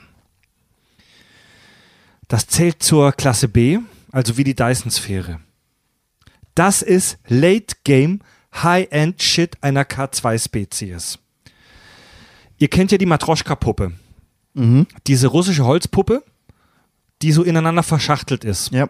Ja? Ein Matroschka-Gehirn ist eine Dyson-Sphäre, die die gesamte Energie eines Sterns zum Antrieb eines Computersystems nutzt. Und das Matroschka-Gehirn besteht aus mehreren ineinander verschachtelten Dyson-Sphären, wobei die äußeren Dyson-Sphären jeweils die Abwärme der inneren nutzen. Das heißt, die innere Dyson-Sphäre rechnet auf ultra hoher Temperatur, auf fast schon sonnenähnlicher Temperatur. Wir haben eine CPU, die auf mehreren Millionen Grad Temperatur rechnet. Und um die, Temper um die Energie möglichst effizient zu nutzen, bauen wir um die innere Dyson-Sphäre noch weitere Schalen an Dyson-Sphären, die jeweils die Abwärme der inneren nutzen. Nach außen wird das System immer kühler, aber wir haben so ein abgefucktes System, das einen Stern sehr effizient nutzt, um ein gigantisches, unvorstellbares Computergerät zu betreiben. Also damit lösen das Problem von vorhin, wo ich gesagt habe, wenn du 100% nutzen willst, kann es nicht sein, dass danach irgendwelche niederfrequente Strahlung austritt. Beim Matroschka-Gehirn würde ganz am Schluss außen nur noch, wenn überhaupt, ein ganz minimaler Infrarotanteil abgestrahlt werden. Wenn überhaupt. Das ist kranker Scheiß, oder Fab? Das ist eine geile Idee, ja. Das ist eine geile Idee. Aber ich würde es nicht auf Computer beschränken. Also du brauchst, du kannst ja auch einfach so mehrere Dysons fernbauen. Du Ja. musst da jetzt nicht unbedingt äh, äh, eine CPU, wie du es vorhin genannt hast, machen. Es könnten ja auch Photovoltaik, Wärmetauscher, whatever sein, Ja. die du einfach in Schichten äh, übereinander legst. Aber Mhm. ja, ich finde die Idee geil. Ich finde die Idee geil. Aber aus rein Ingenieurssicht, rein Ingenieurssicht, du hast es geschafft, ein 20 Layer Ja. Matroschka, Matroschka zu Gehirn. bauen. Was ist der nächste Schritt, den du machst? Die Layers sind teuer. Das nächste Sonnensystem. Nein, nein, der nächste Schritt ist, okay, kriege ich es vielleicht auf 20, auf 10 Layer runter. um kann ich's effizienter optimieren? zu Kann bleiben. optimieren? Ja, ja, ja. ja, ja. ja. Konvergiert Ja, es vielleicht gegen dann doch wieder nur ein scheiß Layer, der das auch absorbiert. Es, es hört sich, Da, da musst du dir aber die Frage stellen, es hört sich an, Endziel es davon? hört sich an wie eine Sch- Zwischenstufe zwischen dem wirklichen Endgame. es hört sich an wie eine Pro Weißt du, wie es sich Ja, ja, anhört? genau. Es Du hört bist- sich an wie die Lösung eines Problems von einem Menschen, der nicht Ja, weiß, wer so ein Problem genau. löst. Das- ich das mach noch eine Problem ist, Sphäre noch eine Sphäre das, das Wirkungsgrad. Du hast das Problem Genau. des Wirkungsgrades. Genau, exakt. Am Anfang hast du 50 Prozent. Was mache ich? Okay, ich mache noch eine Ebene drum, um die restlichen 50 Prozent zu machen. Davon kriege ich wieder 50 Prozent. Und so weiter und so fort. Früher haben wir ein Haus gebaut, um einen Taschenrechner zu haben. Jetzt hast du einen Taschenrechner auf, auf also Ja, aber weißt du, wie es dann? Molekularebene. Dann baust du die erste, äh, das erste Matroschka-Gehirn im ersten Sonnensystem mit 20 Layern und hast auf einmal die übelsten Ressourcen zur Verfügung in Form von Energie, um ins nächste Sonnensystem zu gehen und es besser zu machen. Genau. Mhm. Aber deswegen meine ich ja, das kann eigentlich nicht das Endgame sein. Weil es rein in der Theorie Genau. Also das verbesserbar Endgame, ist. das Endgame müsste sein Wirkungsgrad 100% Ja, ja. auf Aus- einer aus- Ebene. Ja. Genau, aus, aus Ingenieurssicht ist das ein Zwischenweg zur absoluten Perfektion. Das Matroschka-Gehirn geht ja im Prinzip davon aus, dass selbst eine unfassbar weit entwickelte K2-Spezies noch nicht 100% Wirkungsgrad äh, bei der Energieumwandlung erreicht und, hat. Und bei dem, was der Fab gerade gesagt hat, dann wäre eigentlich die Dyson-Kugel eigentlich der, der Endpunkt davon. Oder der, die perfekte Version, oder? richtig, richtig. Aber, Fab, aber Fab du, bist, Fab, du bist Informatiker. Ähm, du bist ja ich bin Mathematiker und du bist ja genau, du bist Mathematiker. Fab und Andi sind äh, Softwareentwickler. Was mache ich mit so einem ultra kranken Gehirn, mit einem Matroschka-Gehirn, mit, ein, mit einem so gigantischen Rechner? Was mache ich mit so einem Computersystem? Was machst du mit deinem Handy, Fred? Abgesehen von Wichsen und YouTube-Videos gucken. Mit deinem Handy, mit deinem Handy könnt, kannst du Dinge machen, die, die vor 50 Jahren unvorstellbar waren, selbst wenn du 20 Häuser baust und du benutzt es zum Wichsen. Ich glaube, es wird genauso. Der Überschuss wird einfach dafür benutzt, was man gerade Bock hat und der Rest geht halt flöten. Oh, wäre Jetzt das mal- geil, eine einzige Pornografiesammlung. Jetzt mal, jetzt mal ernsthaft. Was Das war für, ernst gemeint. Was für mögliche Anwendungen gibt es für ein Matroschka-Gehirn? Wofür brauche ich so viel Rechenleistung? Außer Pornos. Also wie gesagt, ich, ich, ich, ich bezweifle, dass es sinnvoll wäre, die komplette Energie einer Sonne in einen Computer zu stecken oder in ein Computernetzwerk. Oder Außer die Rechenleistung, die brauchst es tatsächlich so hoch. Die können, Klar. jetzt, Ja, die ja, können klar. jetzt keinen Anwendungsfall. Fred, Ja, aber, aber rein technisch gesprochen, wenn ich die Möglichkeit habe, die Energie der Sonne abzuzwangen, dann schalte ich quasi das Sonnensystem dunkel. Ich habe keine andere Energiequelle mehr Richtig. du in darfst diesem da halt nicht leben, außer du kannst es Ja. künstlich erschaffen. Genau, es sei denn, ich schaffe es, aus dieser Energie auf der Oberfläche der Dyson-Sphäre Lebenserhaltung herzustellen, Lebensräume zu schaffen, Raumschiffe zu konstruieren und so weiter und so fort. Und ja, natürlich werde ich CPU-Leistung brauchen, aber beim besten Willen, ich werde nicht die komplette Energie einer. Sonne. Na. Nein, nein, nein. Ich sage nicht, dass du sie nicht brauchst oder dass du sie nicht theoretisch bräuchtest, aber du würdest sie natürlich gleichmäßig auf alle relevanten Systeme verteilen und nicht dich ausschließlich auf Computer. Wenn ich nur die Technologie äh, nehme, ich könnte ja einfach ein Sternsystem weiterfliegen und sehe, okay, dort gibt es kein Leben, es ist scheißegal, was da passiert. Dann baue ich dort meine, mein Matroschka-Gehirn und lasse es rechnen, was ich will. Ja, So das könntest du also, tun, ja. Ich kann mir alles Mögliche ausdenken. Ja, klar. Jetzt so. Ne? Ist ja, ist Also ja kein Ideen- Problem. Also Und eins will ich noch sagen, Fred, ja. zu, der, zu dem, was du gerade gesagt hast. Ich habe schon mal gesagt, einer meiner, einer meiner Lieblingsbeschäftigungen ist mir aus den 70ern und 80er Jahren Computersendungen anzugucken. Das ist der wo Hammer, die sich ja, Mann. gegenseitig den Schwanz lutschen, weil sie eine, zwei, eine 128 Kilobyte Festplatte, die so groß ist wie mein ganzer Stuhl in der Hand haben und, sich gegenseitig die Frage stellen, was soll ich damit anfangen, Alter? Das braucht kein Mensch. Da, das ist ja genau der Punkt, von dem, den ich gerade einwerfen wollte bei deiner Argumentation. Wenn ich so weit bin, dass ich so ein Energiesystem aufbauen kann, dann, dann habe ich auch, äh, das, das mache ich ja auch, weil ich irgendeine Rechtfertigung dafür habe, also äh, wirklich einen Nutzen. Oder aus reinem Forschungsgrund, aber die Scheißenergie wirst du wegkriegen. Wie gesagt, das meine ich ja. Diese, das sind genau die gleichen Argumente wie, wenn ich das eine kann, kann ich auch das andere. Das gleiche Argument ist, wozu soll ich die Energie benutzen?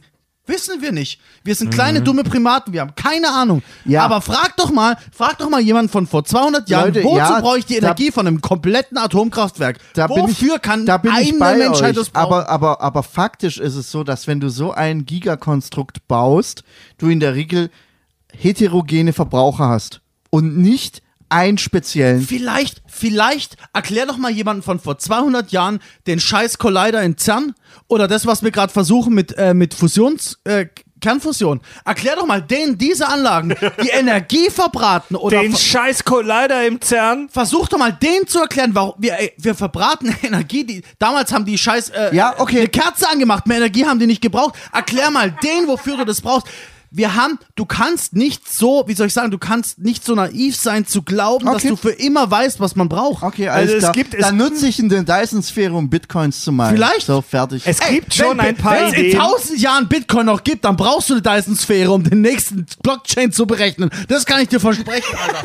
Also, Es klar. gibt ja zum Glück schon ein paar Ideen. Ich kann euch beruhigen, es gibt zum Glück schon ein paar Ideen, wofür wir die Rechenpower eines fucking Matroschka-Gehirns benutzen könnten. M mögliche Anwendungen für das Matroschka-Gehirn wären zum Beispiel die perfekte Simulation oder vielleicht sogar der Upload von menschlichen Gehirnen. Dass wir einen menschlichen Verstand komplett simulieren Ich glaube, dafür brauchst du kein Matroschka-Gehirn. und auch aber okay. hochladen. Da haben, glaub, doch schon, da- da haben wir doch schon da- mal drüber gesprochen, oder? Ja, Ja, ja. deutlich. Der Informatiker und Science-Fiction-Autor äh, Charles Stross behauptete Ist das sogar, dein Ernst? Ohne Scheiß? Hat die irgendwo gefunden? na, da steht ein Bitte nicht rauchen Schild. Wir dürfen heute tatsächlich nicht rauchen hier im Mit Raum. einem Foto. Der, Das, Info das steht aber tatsächlich schon seit Wochen. der Informatiker und Science-Fiction-Autor Charles Stross behauptete, dass eine ausreichend mächtige Spezies mit ungeheurer Rechenpower Angriffe auf die Struktur des Universums selbst starten könnte. Wir könnten mit einem Matroschka-Gehirn physikalische Berechnungen und Experimente durchführen, die uns unfassbar krasses Wissen über die Struktur des Universums preisgeben könnte. In so einer Form, dass wir selbst das Universum beeinflussen. Wer weiß man? Wer weiß man? Das Matroschka-Gehirn könnte eventuell die Simulation ganzer Universen ermöglichen. Stichwort Matrix. Über die Simulationstheorie will ich mit euch nochmal eine ganz andere Folge machen. Das ist ultrakranker Scheiß, was es da für Experimente schon gibt und so weiter. Aber ein Matroschka-Gehirn könnte ein ganzes Universum simulieren. Vielleicht sind wir, wie wir hier sitzen, die vier Jungs hier, Andy Farb, Mario, Fred und all die Hörer und Hörerinnen da draußen. Vielleicht sind wir alle nur eine Simulation eines Matroschka-Gehirns von einer K2-Spezies da draußen. Ich glaube, dafür äh, langt sogar eine, ein sehr kleines Matroschka-Gehirn, Oder im, um im, unser ähm, primitives im, Dasein zu simulieren. Ich bringe ja auch gerne den Scheiß rein, den ich gerade konsumiere. Im Roman Himmelsfluss, Teil 4 der Bobbyverse-Reihe, äh, erhoffen sich die Bauer von einem Matroschka-Gehirn, dass, dieses, dass diese KI Experimente entwickeln könnte, um zu überprüfen, ob es sowas wie eine Seele gibt und ob künstliche Wesen sowas haben. In dieser Romanreihe ist es so, dass äh, das Bobbyverse, das sind lauter so menschliche, Ver- das ist ein menschlicher Verstand, der hochgeladen wurde und der sich selbst geklont hat. Ähm, und die fragen sich, hey, haben wir eine Seele? Sind wir überhaupt Lebewesen? Das sind KI-Entitäten. Das sind künstliche Verstande, künstliche Gehirne. Und die fragen sich, hey, unterscheidet uns etwas von einem biologischen Verstand und die wollen ein Matroschka-Gehirn bauen, in der Hoffnung, dass diese KI Experimente entwickeln könnte, um das zu überprüfen. Kommt wirklich das Wort Seele vor? Ja. Ist eine tolle Idee, aber du weißt ja auch nicht, ob du eine Seele hast. Ja, das fragen die sich ja in dem, Naja, das fragen die sich in der Story. Vielleicht Ja. sollten wir sagen, Ja, genau. Bewusstsein anstatt Seele. Ja, genau. Nee, Nee, die, Seele- nee, Seele die, Bewusstsein die, sind, verschiedene Sachen. die fragen sich ja, gibt es sowas wie, eine, wie das, was die Menschen Seele nennen?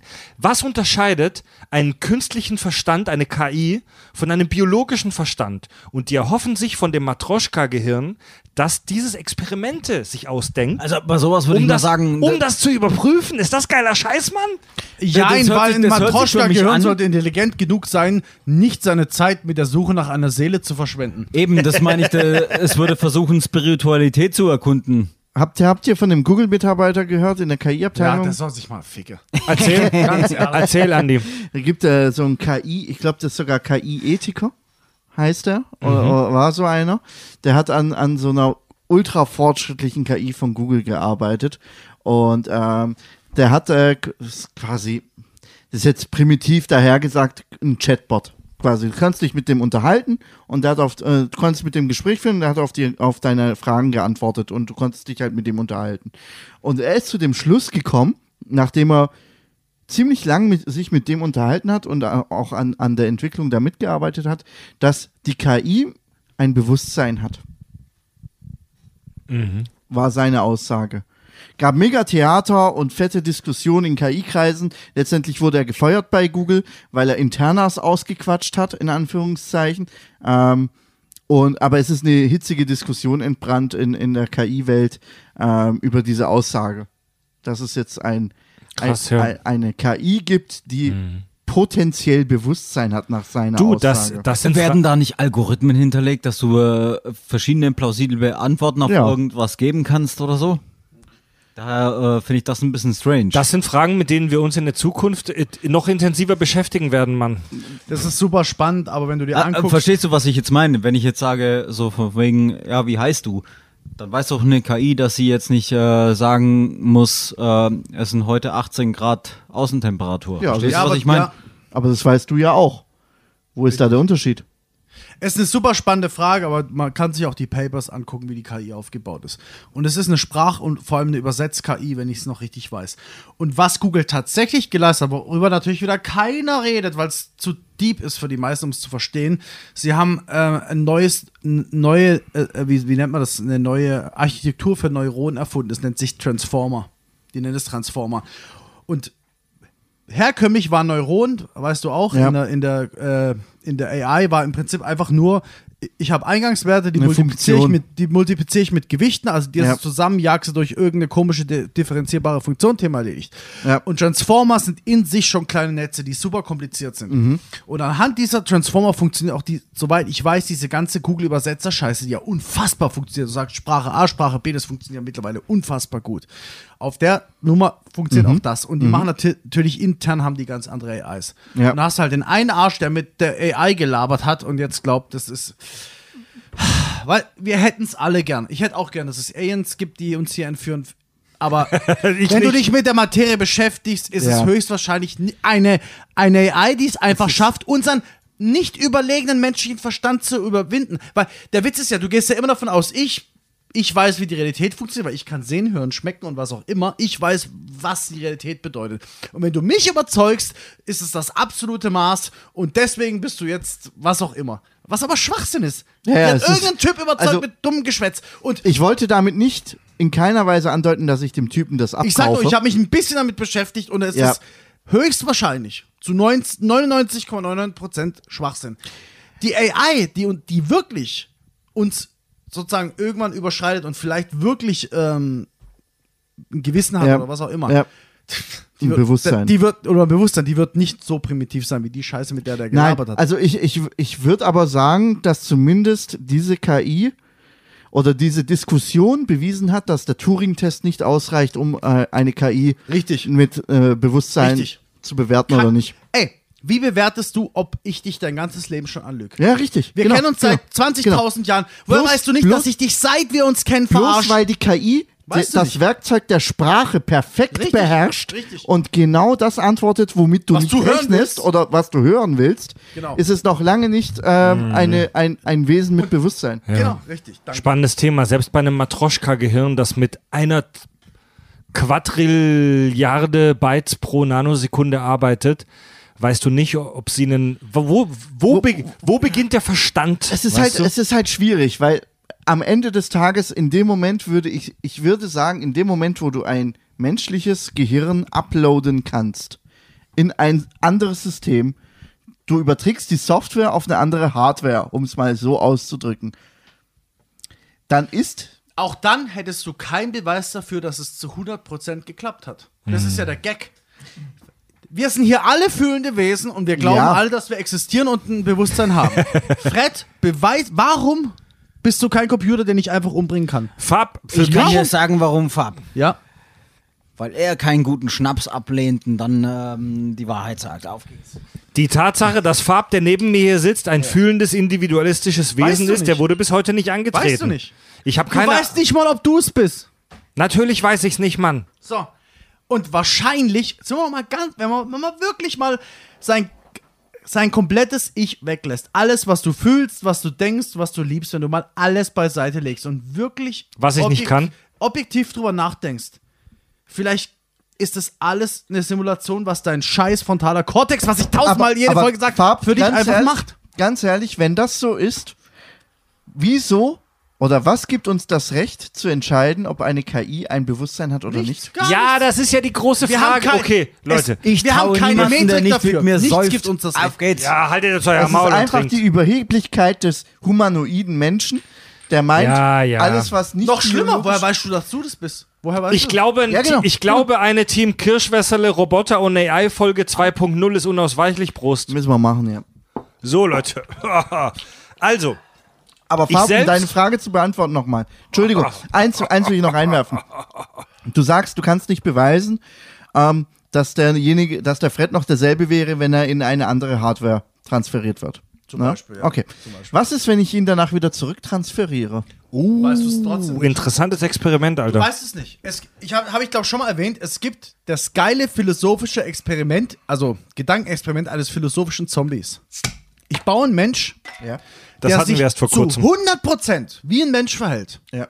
Zu 100 Prozent. Du Ja. bist nicht dazu in der Lage, es zu unterscheiden. Ja. Aber innen drin ist er hohl, er, hat, er macht keinerlei Erfahrung. Er ist komplett einfach mit Algorithmen gesteuert. Die dir, die dich, aber die komplex genug sind, dass du es nicht merkst. Warum, selbst wenn du ihn ausschneidest, blöd gesagt, warum ist es ein Mensch oder keiner? Naja, weil wenn er keine Erfahrung sammeln kann, Das weißt du aber nicht. Du kannst es nicht beweisen. Ja. Weil er doch, wird immer, doch, das kann ich beweisen. Wie? Indem ich sage, er kann sich erinnern. Er kann sich schon erinnern. Aber er, er, er, er ja, jetzt wird's aber schwierig. Das ist so scheiße blöd, Erinnern. ich. Nein, alles klar. Ich baue einen Roboter, ich breche ihn im Arm, er heult. Aber es ist ein Roboter, er spürt es. Er verhält sich zu 1000 Prozent wie ein Mensch. Dann müsste auch we- äh, theoretisch, ähm, ich kann dein Bewusstsein erweitern oder beeinflussen, indem ich dir Alkohol oder, äh, zu saufen gebe Er oder dir, reagiert Dro exakt dir Drogen so. verpasse. Farb, Leute. Farb, ich erzähle dem Roboter einen Witz. Der Roboter lacht sich den Arsch ab. Ich sag dem Roboter, hör auf, über meine Witze zu lachen. So, beim nächsten Witz hört er auf zu lachen. Nee, er sagt vielleicht, nö, fick dich, ich lach trotzdem. Weil er zu 100 Prozent einen Mensch imitiert. Okay, sorry. Über den äh, philosophischen Zombie haben wir in der äh, Profiling Commander Data Folge im Premium-Kanal gesprochen. Äh, ähm, passt jetzt nicht so richtig zum heutigen Thema, müssen wir irgendwann mal vertiefen. Ähm, es, wir müssen auf jeden Fall mal eine Vertiefung-Folge zur KI-Folge machen.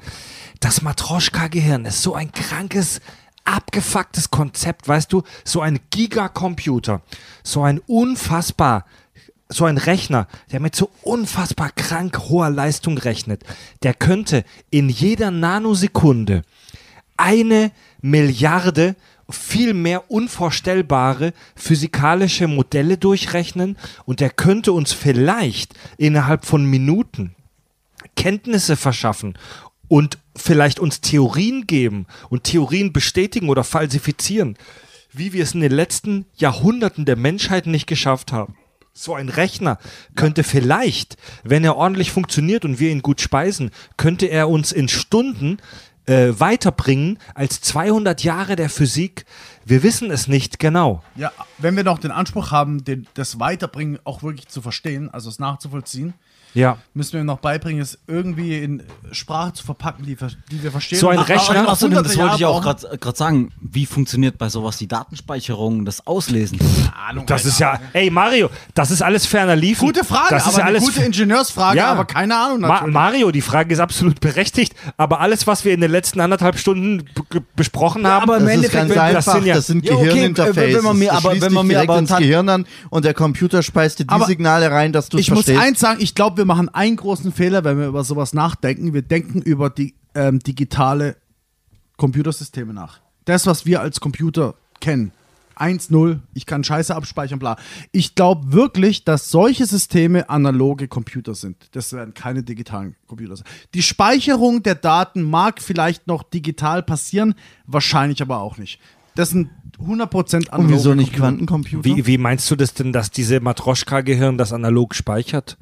In den Atomen?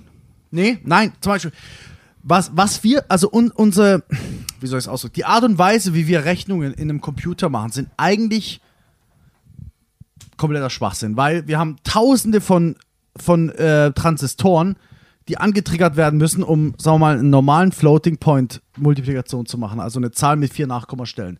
Damit ich die zwei multiplizieren kann, da werden haufenweise Transistoren in der Mikrochip angesteuert.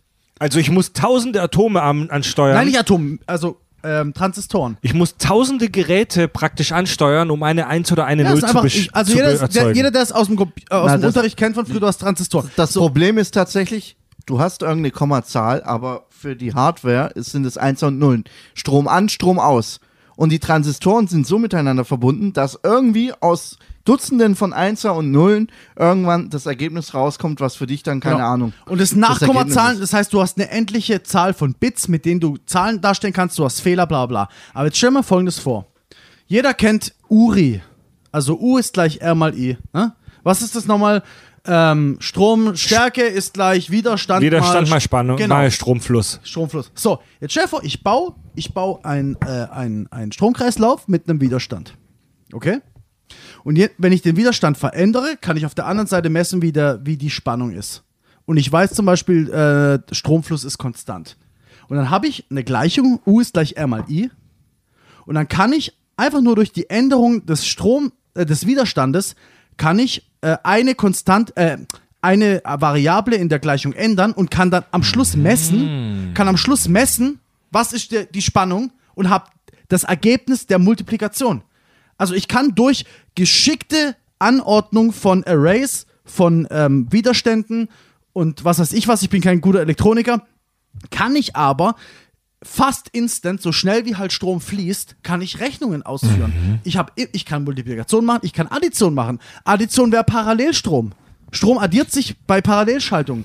So kann ich, warte, warte kurz, so kann ich Addition und Multiplikation nachstellen und es ist unfassbar viel schneller als jeder Computer und verbraucht viel weniger Strom. Ah, Genau, ich- ich wollte auch sagen, wir haben, nee, nee, nee, nee, doch, nee. nein, halt, halt. Okay, Leute, pass mal auf, wir wollen uns ich jetzt ich nicht wollte auch nur sagen, ich fand es auch nicht gerade Ja. cool, dass ihr beide ähm, dermaßen gesäuft habt oder es laut geworden seid, als ich diese Frage gestellt habe.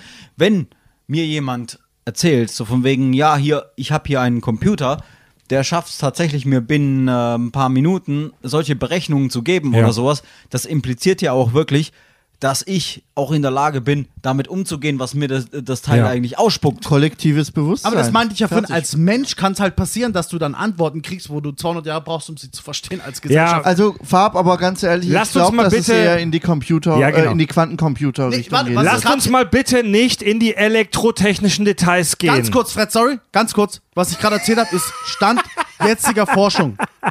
Es werden gerade Computerchips gebaut, die das machen, um AI-Scheiße auszuführen. So schnell wie möglich. Also analoge- Digital- analoge Das ist, habe ich mir gerade nicht ausgedacht. Das ist Stand der Forschung. Wenn ich mir das ausgedacht hätte, wäre ich reich. was? Das ist Stand der Forschung. Wir haben nur ein Problem. Das einzige Problem ist, dass je mehr Gatter du hintereinander schaltest, desto diffuser wird die Antwort und schwerer zu messen. Aber das ist Stand der Also, Forschung. Marios Frage, wo speichere ich das alles, ist absolut berechtigt. Ma Fabo und Andi halten mal kurz ihr Maul. Ich will jetzt gar nicht im Detail darüber sprechen, weil so viele Dinge, über die wir heute gesprochen haben, im Moment noch Fantasie sind. Die, äh, das, die Materialien, die wir brauchen, um solche Dinge zu bauen, wie Dyson-Sphären oder Stellartriebwerke oder so ein scheiß Todesstern. Der Todesstern aus Star Wars ist auch ein Megakonstrukt.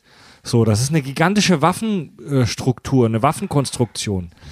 Die Materialien, die man braucht, um sowas zu bauen, die kennen wir nicht. Wir haben in der Nanotech-Folge über die, ähm, die äh, Kohlenstoffröhrchen gesprochen, die Nano-Kohlenstoffröhrchen, die wir zwar erzeugen können, aber von denen wir noch keine Ahnung haben, wie wir die erstens in großer Menge herstellen und zweitens, wie wir die zu Werkstoffen zusammenfügen, die ordentlich verarbeitbar sind. Das ist für uns alles noch Fantasy. Das ist für uns alles noch Science Fiction. Das Schöne an Science Fiction ist ja, existierende oder fast existierende theoretische Konstrukte zu nehmen und sie ad absurdum zu führen. Das ist ja, das, Ja. was Spaß macht. Aber die Realität ist natürlich weit von sowas entfernt. Ja. Eine weitere, eine weitere Late-Game-Idee für Megakonstrukte ist die sogenannte Alderson-Scheibe, die ich persönlich als komplett schwachsinnig erachte, aber darüber wird diskutiert. Die Alderson-Scheibe ist eine Metallscheibe, die flach im Sonnensystem liegt, in deren Mitte ein Loch ist, in dem die Sonne steckt. Das ist eine tausende Meilen dicke Frisbee, die um die Sonne herumkreist Ihre Fläche ist gigantisch, Millionenmal die Fläche der Erde. Sie könnte bis zur Umlaufbahn der äußeren Planeten reichen. Ähm, und auf dieser Disk lässt man dann Menschen leben. Die Idee ist vermutlich, so sind sich viele einig, völlig unrealistisch. Metall leitet Wärme. Vor allem, weil diese Disk macht sich, diese Disk macht sich keinen gravitativen Einfluss zunutze. Im Gegenteil, du müsstest darauf auf irgendeine Art und Weise äh, künstliche Gravitation erzeugen, sei es durch die Dicke des, Ma Dicke des Materials. Ähm, ist eine Ja, Schwachsinnskonstruktion. aber, Okay, aber, aber- aber aber wir die Energie jetzt- kommt von der, von der Wärmeleitung der Ich, der, ich glaube, wir sind weg von der Energiegewinnung jetzt. Ach so, okay. ne? Ja, wir, ja. wir sind jetzt bei einer reinen Megastruktur. Ja, ja. Und Ja, gut, okay, eine, sorry, eine okay. solche Alderson-Scheibe, es gibt diesen Sci-Fi-Roman Ringwelt, die Konstruktion dieser Scheibe würde mehr Ressourcen verschlingen, als im Sonnensystem verfügbar ist. Ähnlich wie bei der Dyson-Sphäre. Ja, natürlich. Ich meine, überleg mal, selbst wenn ich die Erde oder alle Planeten des Sonnensystems komplett verbrauchen würde, würde ich ja niemals eine entsprechend dicke Scheibe hinkriegen. Keine Chance. Ja, Also, nur, dass ich es kurz richtig verstehe. Es geht nur darum, dass es eine Scheibe gibt, auf der ich leben kann. Richtig. Es geht nicht darum, dass sie aus Metall ist, dass sie Wärme leitet, dass man, Es geht einfach nur, ich habe eine Scheibe. Das ist eine riesige Scheibe, die um die Flat Sonne rumdreht. hassen diesen Trick. Ja, aber, aber warum? Was soll das? Ja, ist Schwachsinn, ist Blödsinn. Ja, okay. Dann überspringen wir das mal kurz. Dann gibt es noch die Idee der Topopolis. Ähm, das heißt so viel wie Raumstadt, griechisch Topopolis. Ähm, das ist eine enorme Erweiterung des O'Neill-Zylinders. Ähm, wir erinnern uns an den O'Neill- O'Neill-Zylinder oder die Bernal-Sphäre. Die Bernal-Sphäre ist ja so eine riesengroße Dose, die sich dreht und wir leben an den Innenwänden. Die Topopolis ist ein riesengroßer Schlauch, der sich einmal um den gesamten Stern wickelt, vielleicht sogar mehrfach und als Habitat dient. Und durch die Rotation dieses äh, Torus würde sich eine Gravitation an der Außenwand, äh, eine Pseudogravitation entwickeln. Man nennt ihn auch Weltraumspaghetti, weil er Ah, sich ja. wie eine Spirale um die aber Sonne wie schaffe ich, dreht. dass der, dass der sich dreht? Wie musst, schaffe ich, er musst ihm halt einen Spin geben. Ja, aber Das, das, das Thema ist aber, ich habe das Spin 50, nicht auf? 50 Prozent Verschwendung. Ja. 50 Prozent der Innenwand kann ich nicht nutzen. Schlimmer, schlimmer. Warum soll der rotieren? Warum sollte er rotieren? Ja, Für die gut, da habe ich halt irgendeine Dyson-Sphäre außenrum und habe einen Antrieb. Das ist mal, sei mal Okay, dahingestellt. okay, okay, gut. Aber also, was mich ankotzt, was mich ankotzt an der Idee ist, dass ich einen Spaghetti, ein Rohr Ja, baue. oben machst du Graffitis an die Decke, dann ist es wieder cool. das ist furchtbar, Alter. Ja, das ist furchtbar. Übrigens gibt es zur Dyson-Sphäre noch ein spannendes Real-Science-Experiment oder ein Aspekt. Es gibt in uns, jetzt reden wir wirklich über die Realität. Da, darf ich noch mal Ja? kurz eins zum Ja? vorherigen sagen? Wieso mache ich nicht einfach ein Band? Ein Band, Weil du da nicht geschützt vom Weltall bist. dann mach einen Deckel drauf aufs Dann Band. hast du wieder eine Röhre.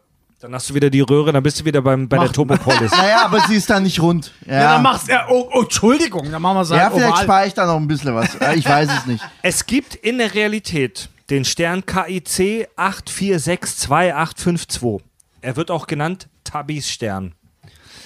Der existiert in rund 1400 Lichtjahren Entfernung Und dieser Stern hat eine außergewöhnliche Helligkeitsveränderung. Der verliert immer mal wieder kurz, schlagartig an Helligkeit. Und in ganz unterschiedlicher Intensität und komplett unregelmäßig. Und es gibt verschiedene Erklärungsversuche dafür, wieso dieser Stern immer mal wieder plötzlich dunkler wird. Kometenfragmente, interplanetarer Staub und so weiter.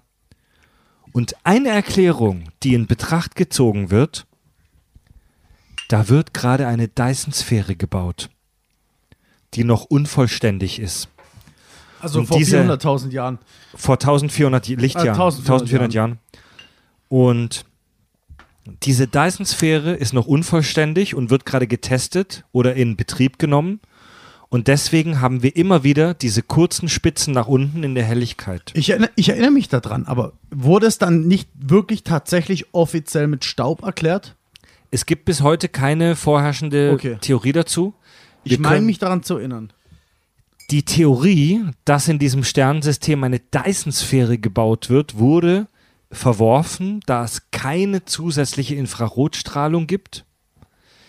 Wir wissen nicht, ob die Aliens das Problem der Infrarotstrahlung vielleicht nicht eliminiert haben. Warum nimmt man Infrarotstrahlung als Maßstab? Na, die Idee, die Idee ist, dass die Aliens die Energie innerhalb der Dyson-Sphäre nie zu 100% nutzen können, sondern dass es immer einen ganz kleinen Rest gibt, der nach außen abstrahlt. Das ist die Idee, die Idee. Und Infrarotstrahlung ist halt langwellige Wärmestrahlung, das was übrig bleibt. Wenn die Aliens die Energie zu 100% effizient nutzen, würde es keine Ich, Infrarotstrahlung ich glaube, geben. es, ich glaube, es bedarf einer anderen Erklärung. Wenn du, du hast ja, also elektromagnetische Strahlung geht ja von, ähm, von Gammastrahlung, also was dich komplett zerstört, bis über das, was wir sehen können, unser Licht, bis hin zu Infrarotstrahlung, Mikro, Microwave und so weiter. Also der ganze Scheiß. Und der Unterschied ist eigentlich die Energie, die drin steckt und wie groß die Welle ist. Wenn ich jetzt aus, ja, die aus, Energiedichte. aus der elektromagnetischen Strahlung die Energie raussauge, ändert sich die Signatur der Strahlung. Und davon gehen wir aus, dass wir das dann messen könnten, wenn du, dass, dass sozusagen nur noch Infrarotstrahlung übrig bleibt. Es sei denn, sie bauen ein Matrioschka-Gehirn. Genau. Das, Matroschka, also, das ist der Oh, Grund, Matroschka, warum man immer nach der Infrarotstrahlung sucht, weil das dann eventuell in großen Mengen gebündelt oder keine Ahnung, wie das Sie sich vorstellen, übrig bleibt. Ich, ich paraphrasiere Ja. nur, was mir gerade einfällt. Ja, ja. Und das ist mega spannend. Wir wissen bis heute nicht, was bei Tabis Stern wirklich abgeht. Ähm, die Dyson-Sphäre ist eine Idee, aber keine, die von der Wissenschaft jetzt favorisiert wird. Und die Dyson-Sphäre als Idee wäre eine mögliche Auflösung des Fermi-Paradoxons. Wir erinnern uns, im Oktober 2019 hier im Premium-Kanal bei den Kakis haben wir eine Folge zum Fermi-Paradoxon gemacht. Äh, Nochmal das Fermi-Paradoxon in a nutshell. Wenn der Kosmos so alt ist, über 13 Milliarden Jahre, und es so eine gewaltige Anzahl von Sternen und Planeten gibt, warum haben wir dann noch kein Anzeichen für außerirdisches Leben gefunden? Eine mögliche Auflösung des Fermi-Paradoxons wäre, die Aliens sind da draußen, aber wir sehen sie nicht, weil sie alle in ihren Dyson-Sphären sitzen. Und deswegen bekommen wir kein Licht von ihnen. Sagen wir mal ehrlich, das ist Bullshit, weil du Das musst ist ja, mega spannend, Nein, Mann. du musst ja als, als ähm, Zivilisation zur Dyson-Sphäre kommen. Du hast ja da mehrere Schritte dazwischen. Du wirst ja nicht geboren, hast eine Dyson-Sphäre. Ist ja nicht so, als wären wir die einzige Zivilisation in der scheiß Galaxis ohne Dyson-Sphäre. Ich glaube, die Wahrscheinlichkeit, dass es eher so ist, dass es fast unmöglich ist, sich gegenseitig zu finden, weil es zu groß ist oder dass die meisten. Es könnte doch sein, es gibt vielleicht Leben in ganz. Wie viele Galaxien gibt es? Es wird einem schlecht, wenn man drüber nachdenkt, Ja. im sichtbaren Universum. Vielleicht gibt es dort Leben wie uns. Wie willst du das sehen? Vielleicht gibt es einfach in unserer Nähe Mikroben, vielleicht sogar Pferde, Tiere, irgend so ein Scheiß. Aber selbst wenn es Leute wie uns gäbe, die Strahlung, die du abgibst, hat Lichtgeschwindigkeit. Wenn irgendwas weiter weg ist, wie ein paar Milliarden Lichtjahre, dann müssten die vor Milliarden Jahren existiert haben, dass wir das sehen. Und selbst dann wäre das Licht, dann wäre die elektromagnetische Strahlung, die Radiostrahlung, was auch immer, wäre komplett diffus. Sie, sie hätte sich verteilt. Äh, Es wäre für unsere Verhältnisse fast kaum messbar. Sie Das müsste in nächster Nähe sein. Dass die Alien-Ziffs da draußen sich alle in ihren Dyson-Sphären verstecken, wäre auch eine mögliche Lösung des dunkle Materie-Problems. Kompliziertes Thema, ich versuche es in ein paar Sätzen zusammenzuschachteln. Wir haben in unserer heutigen Physik ja folgendes Problem. Unsere Berechnungen des Universums, wie sich Galaxien und Sternensysteme probieren, äh, bewegen, bewegen, ähm, führt zu dem Schluss, dass es sehr viel mehr Masse im Universum gibt, als wir sehen können. Dass es sehr viele Alien-Ziffs gibt, die Dyson-Sphären gebaut haben, die wir nicht mehr sehen können, weil das Licht ihres Sterns nicht mehr zu uns kommt, aber wir trotzdem ihren gravitativen Einfluss fühlen und messen können, wäre eine mögliche Auflösung für das dunkle Materie-Problem. Und es gibt auch das sogenannte Dyson-Dilemma. Das ist jetzt wieder Late Game Sci-Fi Shit. Das Dyson-Dilemma. Wenn es für Zivilisationen möglich ist, sich so weit zu entwickeln, dass sie eine Dyson-Sphäre bauen können, warum sehen wir dann Sterne? In Anbetracht des Alters des Universums hätten diese Zivilisationen Millionen, wenn nicht Milliarden Jahre gehabt, die Sterne um sich rum zu industrialisieren. Wäre es dann nicht so, dass es Alien-Ziffs gibt, die zehn, hunderte, tausende Sterne in ihrer Umgebung mit Dyson-Sphären versehen, wenn es möglich ist, eine Dyson-Sphäre zu bauen? Ja, wenn du aber, Wäre- bedenk, wenn wäre du aber bedenkst, Anbetracht- dass es richtige äh, Sternencluster gibt. Also Ganz ähm, kurz, wenn wir betrachten, wie alt das Universum ist, wenn es möglich ist, Dyson-Sphären zu bauen, müsste dann nicht unser Himmel dunkel sein, weil alle Sterne schon industrialisiert wurden? Ja, also, also, also das nee. war jetzt ganz, nee. das war jetzt Zieht euch ganz, das rein, Nein, Nein, das nein, war nein, jetzt, nein. Das war jetzt zu viel Input auf einmal. Ich möchte ganz vorne anfangen. Nummer eins. Wenn eine Alien-Zivilisation eine Dyson-Sphäre baut und wir deswegen sie nicht sehen können, dann stelle ich mir aber tatsächlich auch die Frage, was ist, eine Dyson-Sphäre absorbiert das Licht vom Innen. Ja. Einverstanden. Was ist aber mit Licht von anderen Systemen? Strahlung, die, Die bauen von ja alle, außen. die industrialisieren ja alle Sterne um sich rum. Ja, ja, aber trotzdem kriegst du ja, wir kriegen ja auch hier auf der Erde oder in unserem Sonnensystem Strahlung von außerhalb. Nicht nur von unserer Sonne, sondern auch von anderen Von anderen Systemen. Sternen, Genau. die Genau. industrialisiert ja, genau, werden. Genau. So, und jetzt habe ich eine Dyson-Sphäre gebaut und da prallt trotzdem Strahlung von außen auf die Hülle. Die von nirgendwo kommen kann, weil alle anderen Sterne die Fred, du machst den gleichen Fehler wie immer. Bloß weil ich eine Dyson-Sphäre bauen kann, heißt das nicht, dass ich in mein Nachbarsystem reisen und dort auch eine Dyson-Sphäre und bauen kann. Das ist angenommen- der gleiche Logikfehler Genau das meine immer. ich. Das würde doch eigentlich eher ein paar dunkle Punkte es im ist Universum immer der hinterlassen. gleiche scheiß Logikfehler. ich kann A, deswegen kann ich auch B, weil Und beides ist faktisch, Sci-Fi. Das macht keinen Sinn. faktisch siehst du Sterne am Himmel. Das heißt, die Dyson-Sphäre, die da oben irgendwo rumschwirrt, bekommt Strahlung von anderen Sternen, die noch nicht umhüllt sind, ab. So, was passiert mit der Strahlung, wenn sie auf die Dyson-Sphäre trifft? Die wird wahrscheinlich abgeprallt. Die wird umgelenkt. Du ist kommst so auf geil, die absorbiert auf beiden Seiten. Aber vielleicht, genau, sie absorbiert auch. Nein, Leute, was ist, wenn die Entfernung einfach viel zu groß ist? Was dass wir ist, das hier nicht mehr was ist, wenn die erste Spezies, die eine Dyson-Sphäre bauen kann, noch nicht existiert und das, was Ja, du gerade ja, sagst, erst in 20 Trilliarden Leute, Jahren Äh, existiert? äh, so, weit, so weit möchte ich gar nicht gehen. Ich möchte, ich möchte dieses Gedankenexperiment oder Exkrement äh, vom Fred einmal ein- äh, durchspielen. Hey, das ist nicht von Und- mir, ne? Das ist nicht von mir, ne? Alles gut, alles gut. Ich sag bloß, Ich verteidige es trotzdem. ich sage trotzdem, dass du dann trotzdem diese Dyson-Sphäre sehen könntest mit unseren heutigen Mitteln. Weil im Zweifel du eine perfekte Sphäre Void hättest. Mhm. The Great Void? Nee, Mann, perfekte Sphäre ich sag euch mal was. Ich sag euch mal im was. Raum. Es kotzt mich an, dass ihr diese mathematischen Gedankenexperimente immer so schnell vor, äh, vor, wegwirft. Fred, ich, ich steig voll drauf mal ein. auf. Die anderen Nein, zwei ey, pass mal auf, pass mal auf. Stell dir vor, eine Dyson-Sphäre zu bauen, würde eine Million Jahre dauern. Stell dir das vor. Kannst du dir das vorstellen? Nein, niemand kann sich das vorstellen. Eine Dyson-Sphäre zu bauen, würde eine Million Jahre dauern. Stell dir das vor, diesen Zeitabstand. Das ist unvorstellbar. Und stell dir vor, Unser Universum ist 13, über 13 Milliarden Jahre alt. Also 13.000 Millionen Jahre alt. Und jetzt stell dir vor, eine Zivilisation hat es vor, meinetwegen 100 Millionen Jahren geschafft, intelligent zu werden und in Space zu besiedeln. Ist im Abstand des Space ein Fingerschnippen. So, fast ein Fingerschnippen. Wenn die eine Dyson-Sphäre bauen können in einer Million Jahren, was hält die ab?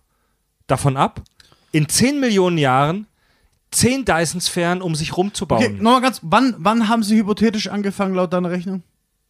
Lass sie vor 100 Millionen Jahren angefangen haben. Vor 100 Millionen Jahren. Das heißt, alles, was weiter weg ist, wie 100 Millionen Lichtjahre, wirst, können die nicht erreicht haben, wenn sie in unserer Nähe wären. Angenommen, sie wären ganz, ganz weit weg. Vielleicht nicht mal in unserem sichtbaren Universum, kannst du es auch nicht sehen. Deine Hypothese wäre nur ein kleiner, kleiner Pissfleck an unserem Hi- Firmament. Ja, das stimmt. Aber wir reden ja hier nicht von einer Alien-Zivilisation, sondern von vielen. Es geht ja um mathematische Extrapolationen, weißt du? Selbst also wenn, es, jede, Ja, jede Sonne, die du, jeden Stern, Das den hast du Himmel jetzt auch so in den Raum geworfen. jeder Stern am Himmel, angenommen, jeder, jeder Stern am Himmel hat einen Planeten mit Leben an, drauf. Okay? Wir sehen Galaxien, die sind, wie gesagt, 13 Milliarden Jahre alt. Alles Leben. Überall lebt's. Und jeder kommt irgendwann dazu, eine Dyson-Sphäre zu bauen. Wie lange braucht man dafür? Ich weiß es nicht. Eine Million Jahre, Jahre. ja. So, bam, eine Million Jahre. So. Aber du hast vielleicht auch ein paar, paar Planeten, wo die einfach zu blöd sind oder wo du einfach nur, wo du einfach nur Hunde und Tiere hast. So, was machst du dann? Selbst wenn die expandieren. Ja, ja. Die Tatsache, dass du eine Dyson-Sphäre bauen kannst, heißt nicht, dass du in deinem, dass du in der Zeit deiner Zivilisation mehr als wir kommen vielleicht nach Alpha Centauri, nach, äh, keine Ahnung, paar Milch, von mir aus paar hundert Lichtjahre weit. In, in, innerhalb einer Zivilisation wäre das schon krank. Alles einzunehmen, was existiert und Dyson-Sphären rumzubauen und sie Ja, zu benutzen, ja, ist eine. Ja, ja. Nee, Das Dyson-Dilemma Entschuldigung, nein. das Dyson-Dilemma ist extrem kranker Scheiß und wenn ihr in, ein, in eurem ist eine Buch, geile Sci-Fi-Idee, aber und wenn ihr in eurem Buch das Dyson-Dilemma findet, wisst ihr, ihr lest gerade Hard Sci-Fi, das ist ziemlich kranker Scheiß. Aber wenn es möglich ist, und damit möchte ich diese Folge auch langsam beenden, wenn es möglich ist, irgendwie in diesem Universum sowas zu bauen, dann müssen wir irgendwann, irgendwann auf eine Zivilisation stoßen oder auf ein Geheimnis stoßen, das sich dadurch erklären lässt. warum Aber- sind wir nicht die Ersten, die aber- es schaffen? aber noch Wa- mal- Wie kommst du da drauf? Könnte auch sein. Nochmal, nochmal, nochmal. Ein, einen Punkt irgendwas. möchte ich nochmal einwerfen. Ich bin mir ziemlich sicher, dass wenn es da draußen eine Dyson-Sphäre gäbe, die in Reichweite, die in Teleskopreichweite wäre, dass du die identifizieren könntest. Du überschätzt die optischen Fähigkeiten von unseren Teleskopen. Naja, Optik sei mal dahingestellt, wir messen Wenn das Strahlung. Ding, wenn, ey, Andi, du überschätzt maßlos, was unsere Teleskope können. Die können optisch und mit verschiedenen Radiosigna äh, Radio ähm, mit Wellenlängen mega krass ins Weltall senden. Aber wenn du auf deinem Fernstern eine Dyson-Sphäre hast und wo kein sichtbares Licht mehr rauskommt, wo nur noch ein bisschen Infrarotstrahlung rauskommt, ist es für uns sehr schwer, das zu detektieren. Es Be- geht mir um die, ich wollte es auch geht sagen, mir, halt, es warte mal ja kurz, warte mal kurz. Es geht mir um die Reflexion von außen. Genauso wie aktuell Planeten. das Ding ist schwarz, matt schwarz. Ja, von außen. Klar. Aber es gibt ja andere Sterne drumherum, die drauf leuchten und Ja. Strahlen hinsenden. Die ja irgendwie abprallen. Da müsstest du jetzt mit einem Astronom sprechen. Ja. Ihr, ihr redet auch äh, irgendwie gerade von Dyson-Sphären, die ähm, anscheinend eine Größe haben, die, gan- die eine ganze Galaxie annehmen. Ist Sternsystem, es- Sternsystem. Ist es nicht auch möglich, eine Dyson-Sphäre über einen roten Zwerg zu bauen? Ja, so andere Sterntypen, ne? aber die dann nicht mehr so viel Energie abgeben. Aber vielleicht, ja, vielleicht Weil ich gute meine, Idee. ähm, ja. im- Endeffekt au- auch ein roter Zwerg, also wirklich kleine Sterne oder so, Aber die Mario- immer noch massenhaft ab. Also, Guter Gedanke, äh, es gibt ja ganz unterschiedliche Sternklassen. Aber für mich als Alien-Spezies ist der technische Aufwand, eine Metallsphäre um einen Stern zu bauen, bei unterschiedlichen Sternklassen vermutlich ähnlich groß. Ob ich jetzt um eine Metallsphäre, um Warum denn? Du brauchst doch um, äh, bei einem kleineren Stern auch logischerweise weniger Ressourcen, Ja, weniger richtig. Zeit. Ich brauche natürlich deutlich weniger Ressourcen, aber es ist trotzdem ein abgefucktes Mammutprojekt. Darf, darf ich mal kurz sagen, alle Argumente besetzen einfach eine komplette Fehlinterpretation von Wahrscheinlichkeiten. Erstens kennen wir nur das sichtbare Universum, was, wenn es richtig blöd kommt, ein kleiner, klein, eine kleine Murmel in der Unendlichkeit ist. Wenn es richtig blöd kommt. Und dann brauchen wir gar nicht mehr drüber reden, dann wird es irgendwo geben. Du siehst das an Licht, was in den letzten 13, Komma irgendwas Milliarden Jahren hier angekommen ist. So, das ist unsere jetzige Theorie, davon gehen wir aus. Was außerhalb ist, weißt du nicht. Und klar, das, was wir sehen, ist so riesig. Es sind so viele Galaxien mit so vielen Sonnen und Planeten, dass wir uns nicht vorstellen können, dass da niemand existiert. Wenn du aber angenommen, angenommen, es wäre wirklich nur eine, eine kleine Mummel der Unendlichkeit, dann wäre es auf einmal wieder vorstellbar, dass unser gesamtes sichtbares Universum unbewohnt ist und erst dahinter vielleicht jemand existiert. Du, wenn du, erst wenn du die echte Größe kennst, kannst du eine statistische Aussage treffen. Und deswegen ist das alles, tut mir leid, Ja. Nonsens. Die Frage ist, und die können wir die Menschheit vielleicht erst in 1000, vielleicht erst in 100.000, vielleicht erst in einer Million Jahren beantworten. Ist es möglich, solche Megakonstrukte zu bauen? Wir wissen es nicht. Wenn es möglich ist, eine Dyson-Sphäre zu konstruieren, würde das unsere Sicht auf das Universum und das, wonach wir suchen, fundamental ändern. Wenn es nicht möglich ist, war es ein schöner Traum und es war eine schöne Idee und eine nette Star Trek The Next Generation Episode. Ich würde es anders angehen. E Sonnen existieren, also ist es möglich, dass Sonnen existieren. Also könnte man theoretisch Sonnen bauen. Sonnen produzieren Energie, also ist es wahrscheinlich möglich, mit Fusionsenergie in gewaltigem Maße solche Energie zu produzieren. Genauer kann ich es nicht sagen, weil sonst hätte ich einen Nobelpreis. Es ist sick, es ist krank. Megakonstrukte sind super faszinierend und spannend. Du willst die Folge jetzt schon beenden? Wir haben noch nicht mal über den Ich, Todesstern gelabert. ich Alter. weiß genau, dass es genau so passieren wird, wie wir heute besprochen haben und nicht wie Roland Emmerich. Was willst du zum Todesstern noch sagen? Konstruktionsdauer, Materialaufwand, Besatzung und so weiter und Ja, so fort.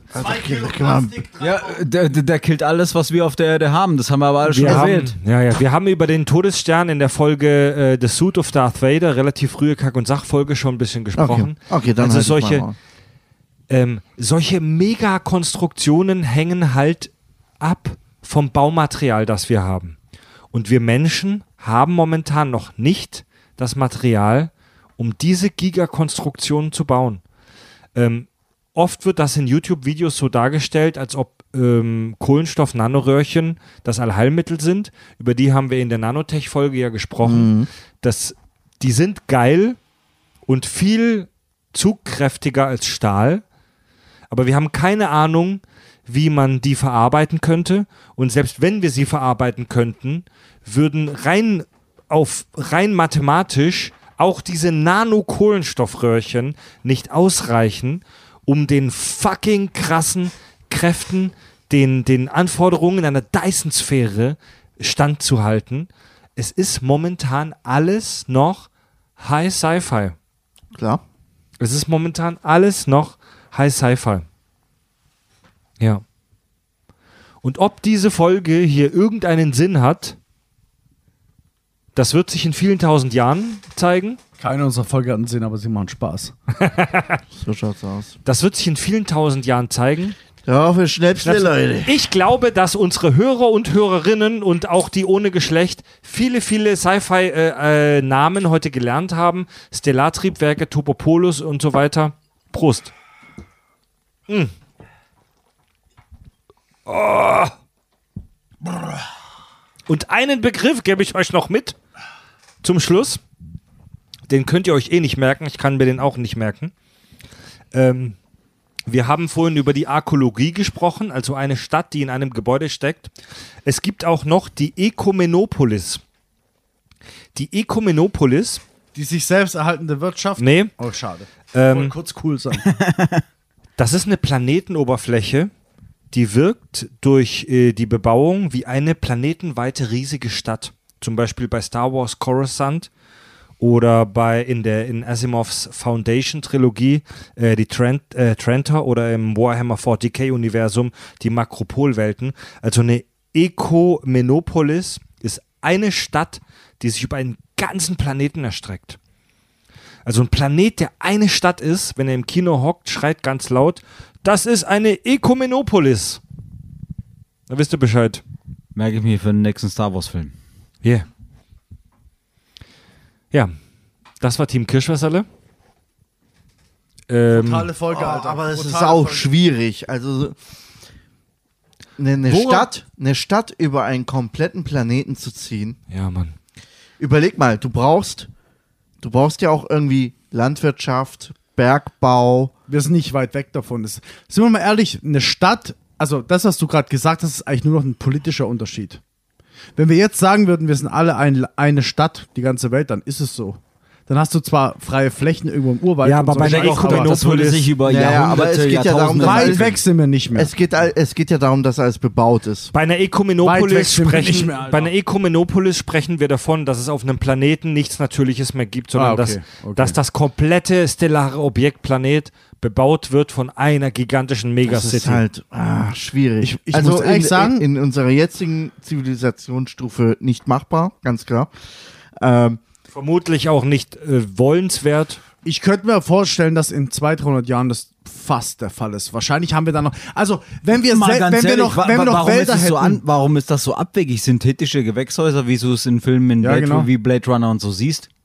also, ange, Also, also, Wozu brauchst, du, wozu braust du dann noch freiliegende Felder? es, wenn ich naja, jetzt, weil ich, der Ertrag auf freiliegenden Feldern wahrscheinlich höher sein wird als in Das irgendwelchen glaubst du wirklich? synthetischen Häusern. Ganz ehrlich, ich würde echt davon ausgehen, wenn ich jetzt 300, 400 Jahre in die Zukunft reise, wahrscheinlich gibt es noch Gebiete, die halt geschützt sind. So hier, das, das sind die letzten drei Bäume vom Regenwald. Äh, da, da wohnt ein Vogel, wenn der, wer den anfasst, wird umgebracht. ähm, aber ich könnte mir vorstellen, dass wir in ein paar hundert Jahren, also vielleicht sogar in 100 Jahren nicht mehr weit davon entfernt. Nicht mehr sehr weit. Wir sind jetzt schon nicht wirklich weit davon entfernt. In ein paar hundert Jahren wahrscheinlich ist es genauso. Naja, gut, ja, okay, du hast immer noch Meere oder irgendwelche ich, ich wollte ausgetrocknete gerade sagen, wir müssen da auch darüber reden, dass wir dann das komplette Meer zubauen. Echt? Gehört das auch dazu? Wie werden So wir das Wasser genau. los? So genau ist die De Es gibt zwei Definition Möglichkeiten. jetzt Entweder, auch nicht. Es gibt zwei Möglichkeiten. Entweder Andi und ich streiten uns zwei Stunden über die Details oder wir hören auf. Richtig. Die zwei Möglichkeiten hast du, Fred. Richtig. Entscheide jetzt. Machen wir Ich eine neue jetzt. Folge draus. Ja. Ähm, Megastrukturen sind eine Fantasie momentan. Da, wir sind auch nicht ansatzweise in der, in der Verfassung, eine K2-Spezies zu werden. Aber ihr, liebe Hörer und Hörerinnen, wisst, wenn ihr Sci-Fi-Literatur oder Filme konsumiert jetzt, wovon die Rede ist, wenn von einer stellaren Zivilisation oder einer K2-Zivilisation die Rede ist. Wir haben tatsächlich noch gar nicht über die K3-Ziff gesprochen ähm, für eine K3-Ziff, die die komplette Energie einer Galaxis nutzt, gibt es momentan nur die Idee, dass die halt Tausende und Millionen von Dyson-Sphären bauen. Genau, es sind halt kleinliche Ideen. Ja, Aus Ingenieurssicht Wie, kann es, ich dir wie, nichts... vorhin auch, äh, wie ich wie vorhin halt auch ge gesagt habe, die Wissenschaft geht davon aus, dass selbst diese Zivilisation, Ja. diese Stufe dermaßen unrealistisch ist. Und wir haben euch in dieser, wir haben euch in dieser Folge keine Fakten präsentiert. Wir haben euch Gedankenexkremente äh, präsentiert. Träumereien, ja. Träumereien. Wir haben euch Träumereien präsentiert. Äh, auch diese Kategorisierungen in K1, K2, K3 Spezies, das sind einfach nur Ideen. Die sind fernab von jeder Offiziellheit, von jeder, von jeder An, wie soll ich sagen, ähm, die sind fern von jeder ähm, Angewandtheit in der realen Wissenschaft. Das sind Ideen. Es ist spannend. Die Physik beschäftigt sich seit 100 Jahren mit solchen Ideen. Sie gründen halt auf das, was wir uns vorstellen können. Wir Es können ist geil. Planeten ich feiere und Sterne und so, Galaxien ich vorstellen. feier solche Leute wie Freeman Dyson, die vor 70 Jahren, vor 60 Jahren solche Ideen sich Ja, ausgedacht mega haben. geil, ja. Und solche Träumer brauchen wir auch weiter. Die Dyson-Sphäre wird in den Ja, nächsten Mann. 1000 Jahren wahrscheinlich nicht Realität Ja, werden. Aber ich feiere solche Träumer, die Das sich in den geil. 60ern Vor allem- Gedanken darüber gemacht haben. Vor allem musst du den Arsch in der Hose haben und so eine Theorie mal Als veröffentlichen. anerkannter Wissenschaftler. Was Überleg wir hier das mal. rauslabern, ist eins, aber wenn du eine Ja, ja. Reputation als Genau. Wissenschaftler hast, Genau. musst du echt aufpassen, was du von dir lässt. Sogar Einstein wurde ausgelacht eine Zeit lang, ja? Überleg dir das mal. Sein du, Leben lang du riskierst mit, mit so einer ultra abgespaceden Theorie, Alter, die, die nicht mal in einer Million Jahren im Zweifel verwirklicht werden kann. Da riskierst du deinen Ruf, du riskierst deine Karriere als Wissenschaftler. Aber was ich so geil eine find- Scheiße rauszuhauen. was ich geil also find- richtig fetter Was. Physiker immer machen, im, ganz am Schluss kommt es immer auf Energie raus. Der labert ja nicht irgendeinen Scheiß. Er sagt, okay, wie viel Energie können wir hier horten? Für was? Also er hatte damals noch keine Ahnung von Handys, aber er hat schon eine Weitsicht gehabt, die Energiemenge, die wir brauchen, wird hoch. Für was auch immer. Höher, höher, höher. Dann, was ist der nächste Schritt? Wir haben einen Stern, den können wir anzapfen, eventuell, also rein theoretisch. Darüber hinaus kommt dann Aber mehrere ehrlich, Sternsysteme. ich sag dir, was bei Galaxie, dem Typen USB. Das abging. sind halt geile Ideen. Ich sag dir, was bei dem Typen abging. Der war sternhagelvoll, hat irgendeinen Scheiß gelabert und dann ist er ein paar Wochen später ausgenüchtert und hat gesagt, das war alles nur ein Joke, Alter. Das war alles nur ein Joke. Nee, Mann, glaub mir, so denken Physiker. Als Physiker, als Physiker wird dir Ich würd sagen, eingetrichtert. so denken Physiker? ja, als Physiker wird dir Also ich meine, eingetrichtert. dass sie aus, wenn sie äh, saufen. Nein, das meine ich nicht. Als Physiker wird dir eingetrichtert, du denkst in Energie und Quanten. So.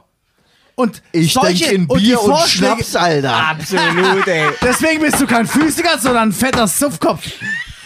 Ey, Fahrtmann, jetzt widersprichst du dir selbst. Warum?